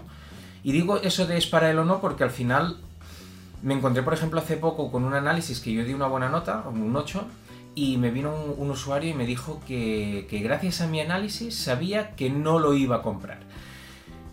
Y eso para mí me, llenó de orgullo. Más que venir y decirme, oye, ¿por qué le has dado tan buena nota si esto que estás diciendo es una mierda? Lo que me dijo es, oye, esto que estás explicando es exactamente lo que va a hacer que yo no me lo compre. Era un juego muy enfocado online, él buscaba una experiencia más single player como pasaba con juegos anteriores. Y, eso me, gustó porque realmente creo que había cumplido la función. No solo la de, valorar un juego a, nivel numérico, bueno, eso ya es otra historia, sino con, con la idea de que realmente explicas lo que tiene el juego de bueno o malo o lo que consideras que tú es bueno o malo y tú decides a partir de ahí si es así. Recuerdo también una vez que ah, cuando leí el análisis de, de PN03 de GameCube uh, de Fran Serrano, yo todavía no estaba en Mary Station, que la gente se quejaba porque, bueno, porque le dio muy buena nota, un 8,5, y medio, y él explicaba pues que tenía una mecánica muy de muy juego tipo arcade, repetitivo, a tener que volver a hacer cosas para ganar más puntuación, etc. Y yo pensé, ostras, que te, te está valorando el juego en función de unas virtudes que él considera que son esas. Si a ti no te gusta eso, pues da igual la nota, no lo vas a comprar, no vas a jugarlo, pero si te gusta realmente te está diciendo lo que es, ¿no? Y yo creo que al final mm, el análisis yo me lo planteo como eso, como poder explicar qué es y por qué funciona o no funciona lo que es, ¿vale? A partir de aquí, ¿qué, hago yo con un análisis? Para mí es súper importante las dos primeras horas. O sea, creo que es el momento que un jugador más va a jugar y y siempre intento que esas dos primeras horas sean un momento de calma, normalmente por la noche, que las niñas estén durmiendo, que no tenga nada que hacer. Fuera de horario, lo sé, porque es fuera de horario, pero prefiero sentarme y tener la experiencia del jugador que compra el juego, lo pone y se está esa horita, horita y media disfrutando, sin apuntar, sin hacer nada, solo, simplemente jugando. Y eso me parece muy importante porque realmente intentas, uh, intentas ver qué es lo que te transmite un juego como, como nuevo usuario, como comprador, sin, sin, el agobio de, vale, tengo que apuntar esta mecánica, tengo que hacer no sé qué. Luego sí que es verdad que yo al menos voy apuntando en una libreta todas las cosas que me parecen interesantes, esas cositas que digo, uy, esto a ver qué pasa. un poco los, los sentimientos que tengo, ¿no? Hace años, ah, cuando hacíamos un análisis, la verdad es que lo que nos encontrábamos es que estaba todo muy marcado, ¿no? Mm, Gráficos, jugabilidad, sonido, ¿no? Intentabas, creo que es la herencia que tenemos muchos de, las revistas de los 90, de hobby consolas, Nintendo 64, Magazine 64, etc. digo, Nintendo Acción, perdón. Pero esto yo lo he ido cambiando y he intentado siempre buscar que el texto tenga cierta coherencia y sea un relato que la gente pueda seguir. Y al final creo que lo que te aporta un juego a nivel de gráficos o la importancia que tienen las animaciones a nivel mecánico también o el sonido como aporta cosas cuando estás con un jefe final, cuando entras en un sitio tranquilo como las salas de guardado de los Resident Evil, creo que todo eso forma parte también de la jugabilidad, o sea, forma parte de la experiencia de juego, ¿no? Y entonces mm, yo he ido dejando esta, esta estructura tan, tan separada para poder explicar cosas que, si quieres saber de qué, cómo son los gráficos, pues seguramente tienes que leerte todo el texto, porque en el texto se va deslizando. Es verdad que siempre acabas pues con un apartado de rendimiento, de fallos, etcétera, pero por norma yo intento que, sea así, que sea que ex- explicar el juego como bloque y explicar lo que funciona como bloque. Y eso yo creo que es importante porque realmente das una visión general del título sin, sin caer en jugabilidad es esto, gráficos es esto y la suma de todo. No, yo creo que lo importante, no sé, yo me lo imagino también como cuando vas al cine, como cuando lees un libro, ostras, realmente tú lo que haces es, es vivir la experiencia que te ofrecen desde el minuto uno hasta el final, ¿no? Desglosarlo de esa manera creo que enfría un poco la experiencia, enfría también lo que percibe el lector y creo que es importante que nosotros podamos aportar también pasión, sentimientos, una crítica, un análisis es subjetivo. Hay cosas objetivas, siempre lo digo, es objetivo, más o menos, si un juego va a 30 frames por segundo. Y si un juego tiene bajones de frames, ¿vale? Eso es objetivo porque lo ves, porque pasa. Y de hecho hay métricas que te lo demuestran, Digital Foundry. Pero lo que es subjetivo es si esos bajones afectan o no afectan de manera crítica a tu experiencia como jugador. Y esa valoración que tú haces es importante, es interpretativa, es evidente que hay gente que dirá esto no se puede jugar. Yo me he encontrado gente que me ha dicho es que Bloodborne a 30 frames por segundo y con bajones no se puede jugar. Y yo pienso que Bloodborne, a pesar de ir a 30 frames por segundo y con bajones, es seguramente el mejor juego de, de PlayStation 4 de largo, ¿no? Esa, esa es la parte que nosotros tenemos que, que aportar. Nosotros, que nosotros tenemos que, aportar nuestra experiencia, tenemos que aportar nuestro punto de vista, saberlo argumentar. Y es lo que decía antes, el por qué. ¿Por qué este juego funciona? ¿Por qué esto no funciona? ¿Por qué esto gusta o no gusta? Más que el qué, creo, que es, es lo más importante. Al final estamos en un momento que hay tantos trailers, tanta información, que si gameplays, que si betas, que si no sé qué, que la gente al final ah, hay muchas cosas que ya construye el relato de lo que va a ver antes de probarlo, ¿no? Entonces nosotros lo que tenemos que hacer es pues aportar el hecho diferencial, nuestra experiencia, pero sobre todo los motivos por los cuales creemos que una cosa funciona o no. Y ese es un poco el planteamiento que, yo hago. O sea, dicen que siempre están la- las seis Ws en el periodismo, ¿no? El, el qué, quién, cómo, etcétera, etcétera. Yo creo que en un análisis de videojuegos es importante el qué y sobre todo el por qué. Y a partir de aquí, pues eh, es, nat- es natural que siempre acabes deslizándote hacia un lado u otro. Hay compañeros que le dan mucha importancia a cosas que a lo mejor yo no le doy tanta, pero yo creo que eso forma parte también del perfil, de- del, perfil del analista y el usuario tiene que saber detectarlo. Así que no sé si he respondido demasiado bien a la pregunta, porque era un poco abierta, Adrián, y lo sabes. ah, pero bueno, eh, a ti te gusta divagar y, reflexionar sobre las cosas así de forma muy general y luego ya entrar en detalle. Pero yo creo que básicamente cómo afronto un análisis es eso. Primero intentando ponerme en la piel del jugador las primeras horas para decir, ostras, saber qué me encuentro cuando compro un juego, que al final es lo que hago cuando me compro un juego. Y luego sí que intento ir apuntando esas cosas que voy sintiendo, ¿no? Esos impactos buenos, malos, y que luego me conforman un poco. em, tengo uno, algunos cuadros, unas flechitas, unas cosas horribles que luego dentro de un, año no, sé lo que pone ahí, en el que voy hilando esta mecánica de esta esquiva que no sé qué, qué chula, ¿no? Pum. Y al final acaba bailando diciendo, sí, pero es que llega un momento que esto rompe el juego porque no sé qué. Yo mismo intento pues responder al qué y al por qué y luego lo traslado ahí. Y intento siempre que realmente la experiencia, las emociones que, te transmite un juego, y cuando hablo de emociones es algo muy general, lo sé, tanto bueno como malo, como pereza, como uff, esto ya lo he hecho, uff, esto es una mierda, tal cual, no lo pondré en el texto así, aunque, aunque a veces tendría, a- hacen que, salga un- un- una, opinaci- una, una opinación, una opinión global de lo que he sentido con el juego. Y no es matemático, y hay muchas veces que, me pasa, que juego un juego y digo, me ha gustado, me ha dejado un poco frío, pero normalmente, por ejemplo, me pasa mucho, y a compañeros también, que la nota la decido al último momento, tengo la idea clara, pero yo acabo, leo el texto y digo, es que esto no, esto no puede llegar al 8 o al 7 y medio, porque realmente he sido muy duro, he sido crítico con esto, con esto, con esto, fuera. Y en cambio hay otros textos que digo, "Hostia, este juego está muy bien, pero a lo mejor no da para tanto, y escribes el texto y es entusiasta el texto. Y yo creo que no es malo que sea entusiasta si es lo que tú has sentido, ¿no? Y al final lo acabas trasladando y acabas poniendo una nota acorde o no. Yo no pondría notas, pero bueno, es un- una cosa que, que seguramente va para otro programa. Pero mm, acabas así, acabas un poco escribiendo y cuando escribes dices, vale, realmente yo he hecho un proceso, pero realmente me ha quedado esto.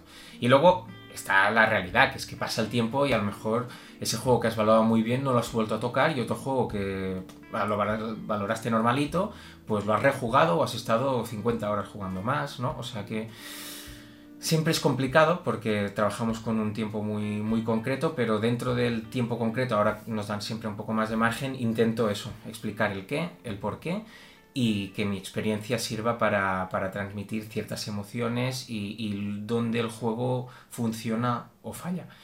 Y así trabajo yo. Me es muy importante sobre todo no desviarme, que no sea yo el protagonista, en el sentido de, de que mis experiencias, mis, ah, mis experiencias personales o mis vivencias anteriores afecten a cómo afronto un juego. Eso me tiene que servir como experiencia a, a la hora de, a la hora de aportar contexto, de aportar comparativas, pero siempre dentro de, de lo que es el mundo del videojuego. No me gusta mucho referenciar fuera del videojuego. Creo que es muy rico lo que tenemos, lo que va detrás de cada análisis durante los años es súper importante, súper rico y creo que es suficiente. Por eso no me gusta compararlo pues, con otros artes como el cine, como no sé qué, porque creo que son cosas diferentes.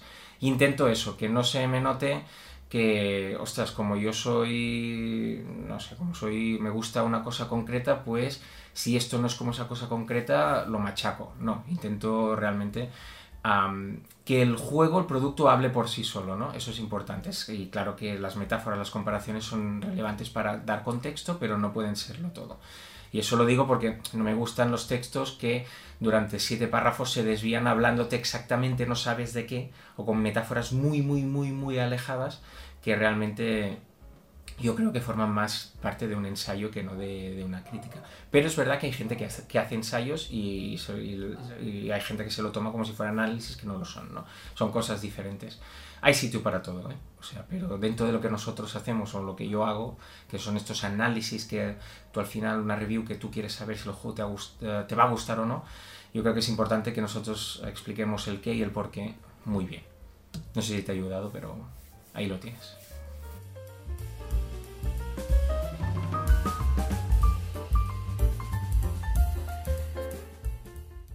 Genial, estamos ya en un punto bonito, tenemos ya tips, ideas, eh, voces increíbles han pasado por aquí para hablarnos, pero sé que muchos de vosotros todavía estáis diciendo es que a mí me gusta más este tipo de análisis, a mí me gusta más el otro, y es normal.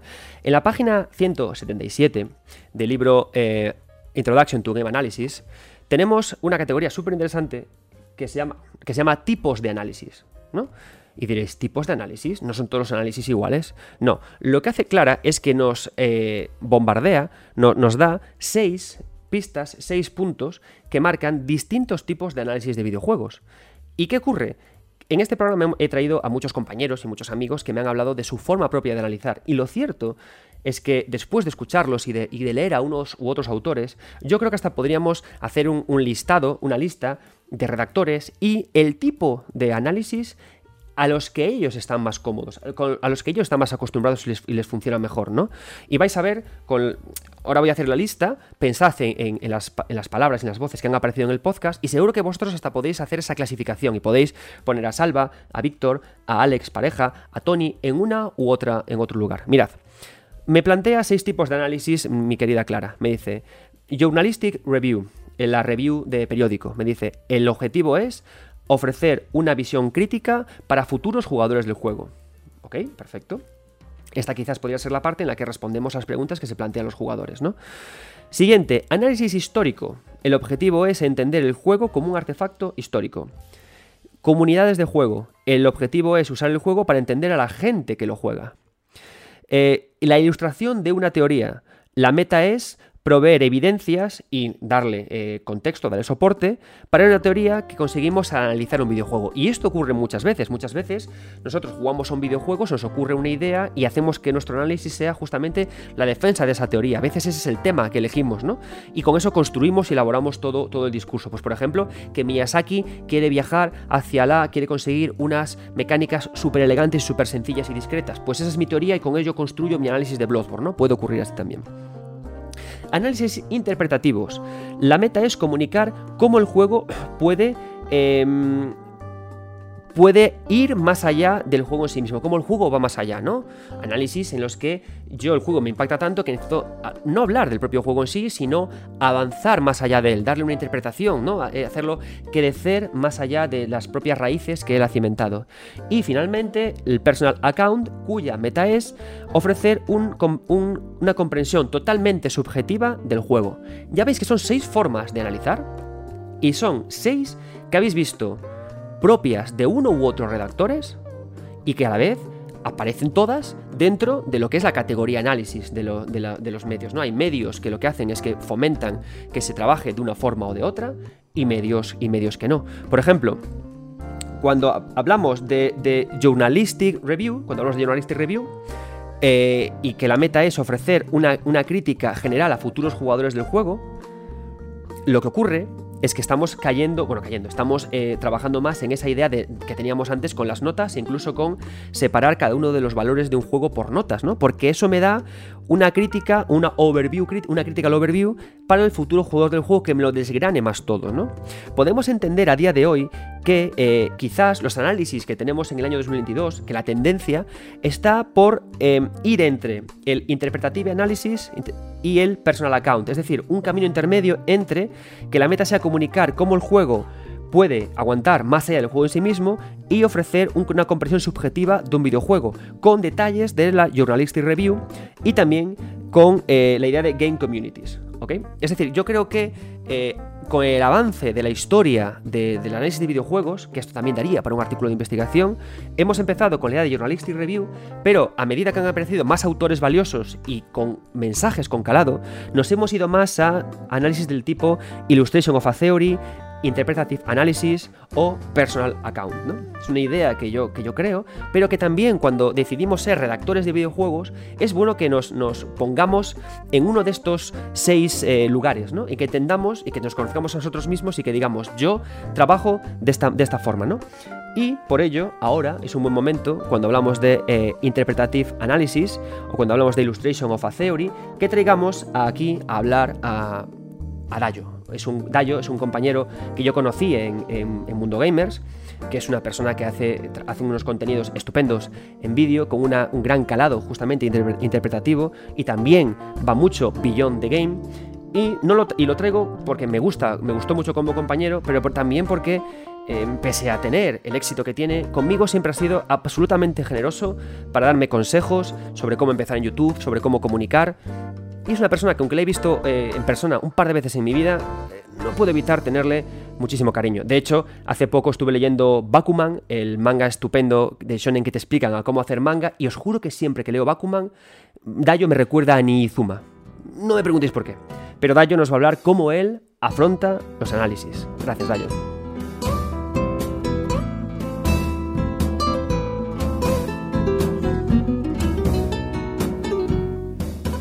A mí sobre todo me gusta tener un ángulo. Es decir, eh, considero que los mejores análisis que he escrito eh, hablaba de todo menos del propio juego, porque si simplemente me refiero a en el juego pasa esto y esto y esto y luego esto, y únicamente estoy hablando dentro de sus confines, de lo mecánico, de la propia historia, siento que estoy dejando las posibles discusiones que puede haber, las preguntas que el juego lanza, que no las estoy recogiendo y trabajándolas, sino que simplemente pues estoy haciendo una valoración de, de sus formas. Y por eso eh, es muy distinto entrar a un análisis porque toca hacerlo, porque bueno, venga, vamos a ver qué hay aquí, vamos un poco a diseccionar. Es muy distinto eso de decir, vale, este juego, esta obra, esta película, este lo que sea. Quiero hablar de esto porque no solamente voy a hablar de cómo funciona, voy a hablar de una sensación que me transmite, voy a hablar sobre eh, algo que me ha hecho sentir único, voy a hablar sobre un enfoque, voy a hablar aunque sea sobre una mecánica concreta, pero es como necesito esa lupa, necesito algo que destaque, porque si no estoy hablando de, de este juego, como podría estar hablando de cualquier otra cosa. Y no siempre es fácil. Hay veces en las que yo, por ejemplo, hace no tanto, he hecho el análisis de Hollow Knight y es un juego que me gustó mucho. Me gustó muchísimo, pero me gustaba a nivel mecánico y no encontraba nada de lo que hablar dentro de esos términos. Es como si el sistema de combate es buenísimo, el diseño de niveles es buenísimo, estéticamente es buenísimo, no hace nada mal, pero no tenía un ángulo. Es como, vale, ¿qué hace con todo esto?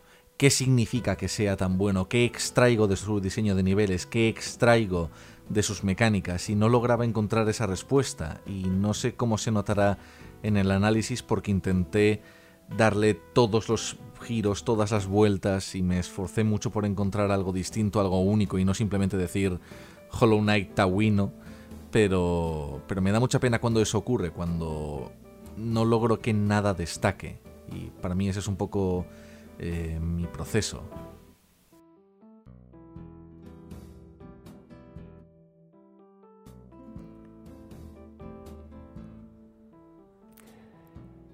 Bien, llegamos casi al final de este programa en el que hemos hablado de los análisis de videojuego, en el que he querido primar la voz de los invitados para que tengamos una visión global sobre lo que es analizar un videojuego, y no me gustaría irme sin cederle un espacio a Juan Tejerina, que trabaja, que es eh, director de la revista En Papel, GTM, para que nos dé también la perspectiva sobre cómo es analizar un videojuego en papel. Nos va a hablar lo quiero dejar en este momento de final porque resume muy bien muchas ideas que hemos estado trabajando. La idea de la subjetividad, la importancia de eh, jugar al juego de forma extensa y cómo estructurar un análisis centrándonos en la narrativa. Adelante, Juan.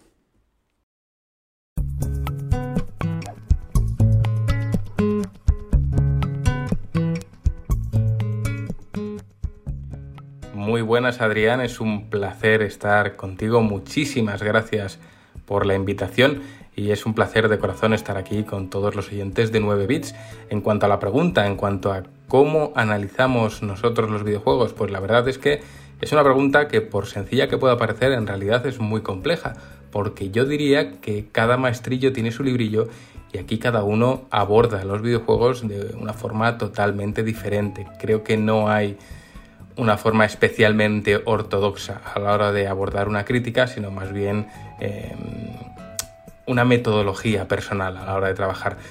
No puedo hablar por el resto de compañeros, mm, puedo hablar por cómo abordo yo los análisis y he de decir que, bueno, como todos aquí sabemos, eh, aunque pueda parecer lo contrario desde el otro lado de las ondas, la mayoría de los videojuegos a los que tenemos que enfrentarnos nos llegan prácticamente por, por obligación, por imposición, porque es nuestro trabajo.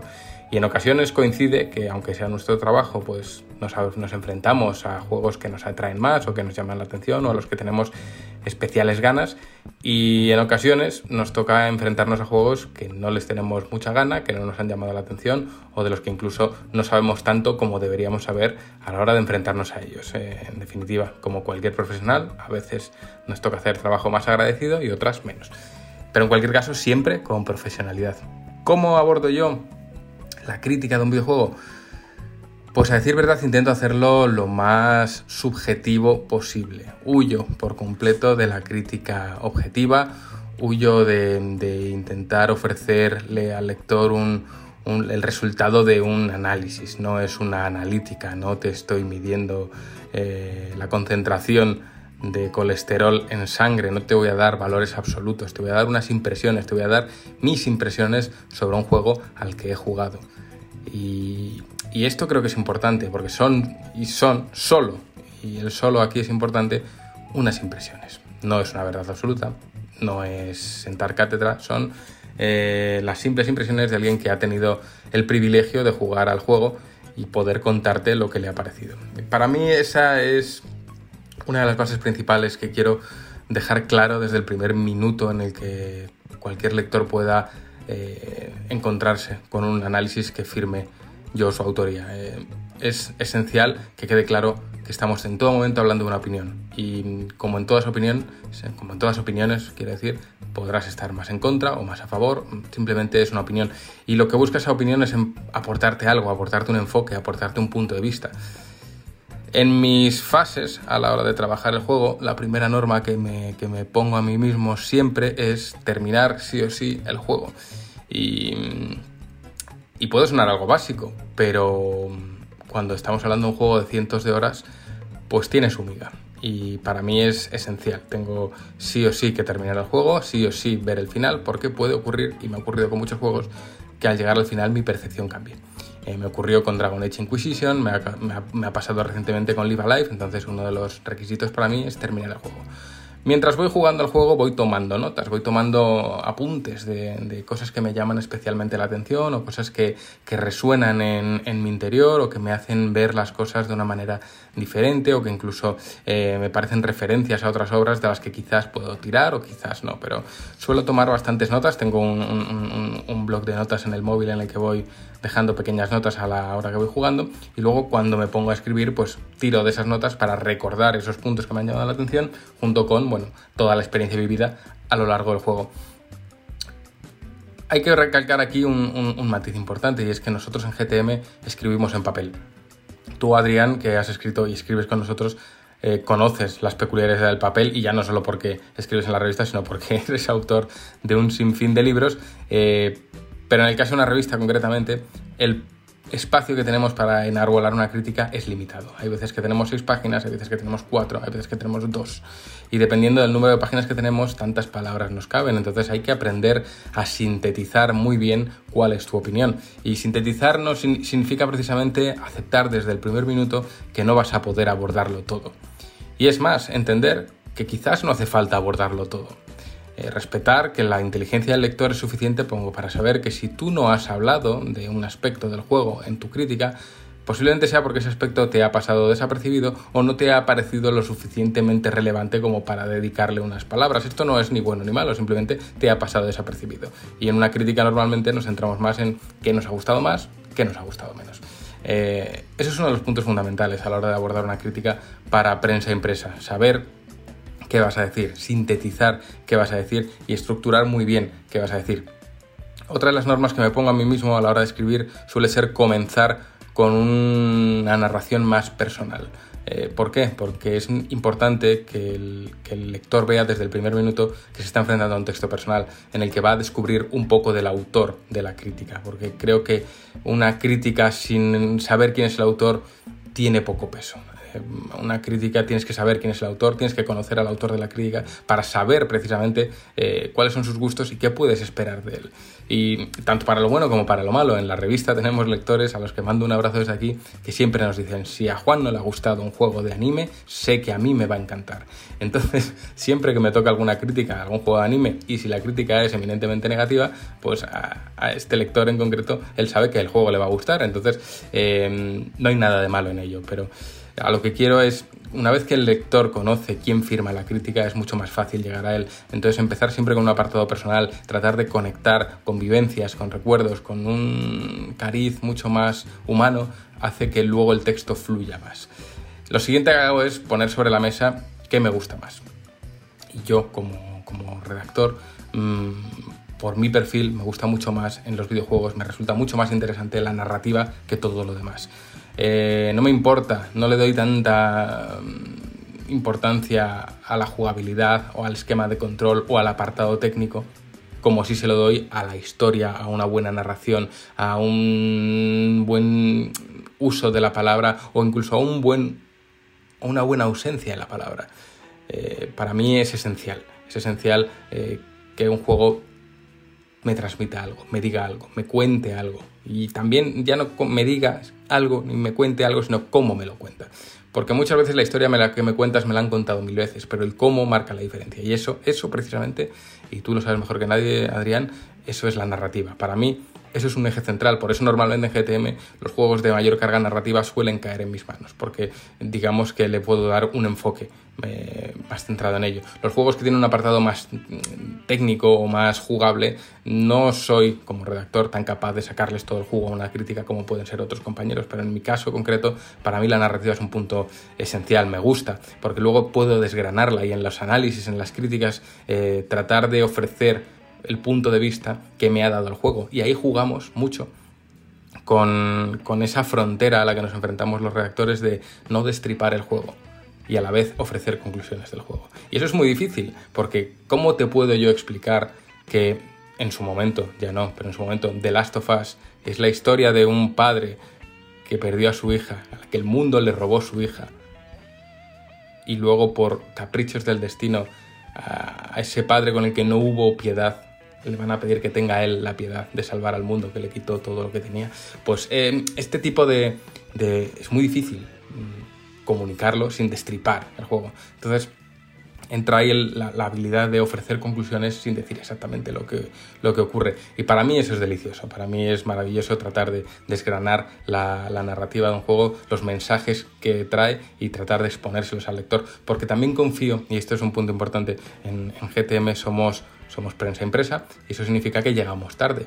Y no, esto no es algo malo, pero cuando pues, nos llega la típica em, clave para jugar y junto con esa clave a nivel profesional pues llega una fecha de embargo, ¿no? Te dicen, oye, hasta tal día no se pueden publicar los análisis. Eh, normalmente, claro, eso es una restricción para los medios online que tienen una inmediatez absoluta, pero nosotros a esas cifras, a esas, esas eh, fechas no nos podemos ceñir. Entonces lo que hacemos es em, esperar. Ya saldrán los análisis de todos, nosotros vamos a ser los últimos. Entonces, cuando nos lean nuestro análisis, seguramente será el último que van a leer los lectores y por tanto tenemos que aportar algo más, algo más mesado, algo más ponderado, algo más diferente. No te tengo que hablar de todo porque de todo ya te habrán hablado un montón de medios más que tienen más espacio. Yo te tengo que hablar de lo que a mí me ha parecido importante. Y en general, tratar de enarbolar un, un texto que en conjunto transmita un mensaje al, al lector, transmita una conclusión, transmita unas sensaciones, transmita una emoción o una falta de emoción, pero creo que tiene que ser una lectura que merezca la pena, que cuando haya acabado esas cuatro, esas seis, esas dos páginas, las que sean, eh, al cerrar el artículo le haya merecido la pena, le haya aportado algo, le haya dado ganas de jugarlo o quizás haya acudido a él cuando haya terminado el juego, porque también somos conscientes, ya que en GTM tenemos la suerte de, tener un contacto muy estrecho con la comunidad, mm, sabemos que hay una gran mayoría que lee nuestros análisis después de haber terminado los juegos. Entonces acuden a nuestros análisis, a nuestras críticas, mejor dicho, en busca de reflexiones, en busca de conclusiones, en busca de, saber qué nos ha parecido y si nos ha transmitido lo mismo que a ellos. Y esa es la maravilla, esa es la suerte de, poder eh, trabajar con videojuegos, hablar de ellos y hablar de ellos quizás sí un poco a todo el pasado, que podemos transmitir conclusiones y podemos eh, aprovecharnos de las limitaciones del papel para hacer textos un poco más personales, un poco más eh, abiertos y un poco más mm, enfocados en los puntos que realmente como redactores nos llaman la atención, porque sabemos que no tenemos la obligación ni tampoco la posibilidad de centrarnos en todos los apartados del juego. Entonces, pues así los abordamos, o así por lo menos los abordo yo. Eh, para mí es una tarea que me encanta. También es muy estresante y, lo sabemos todos porque cuando ocurre que te enfrentas a un juego que te gusta, pues el viaje es una maravilla.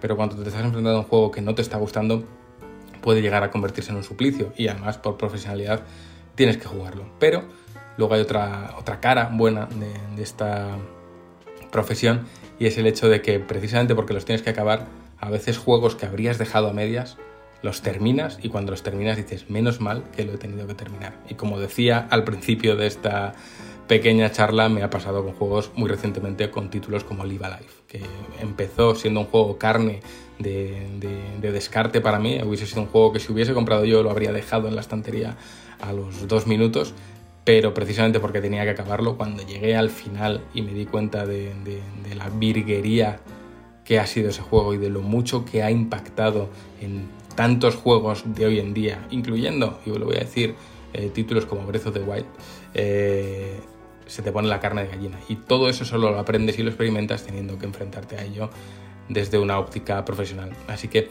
bueno, em, espero haber aportado algo, espero que esta pequeña charla haya servido para algo. No me entretengo más porque sé que, que el tiempo aquí también es limitado. Te doy las gracias por la invitación, os mando un abrazo muy grande y hasta pronto.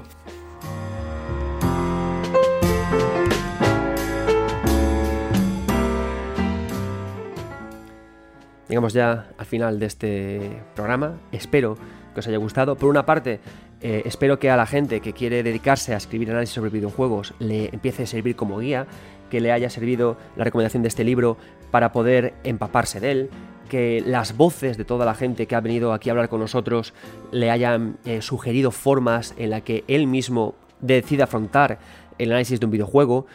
También es algo que quiero que entendamos los que somos lectores de análisis y, también escritores, y es que em, no hay una única forma para hacer buenos análisis. La propia Clara nos ofrece seis formas, seis tipos diferentes de hacer análisis y como hemos visto a lo largo de la aparición de invitados, hay redactores, hay analistas que se sienten más afines por su forma de escribir y de sentir a un tipo de análisis que, de otro. La clave de los lectores creo que es contrastar varios análisis, buscar redactores que casan con el tipo de análisis que ellos quieren leer, no porque estén más o menos de acuerdo, sino porque es comprensible, ¿no? Que yo quiera buscar un análisis hoy más de tipo más eh, journalistic, un tipo más interpretativo.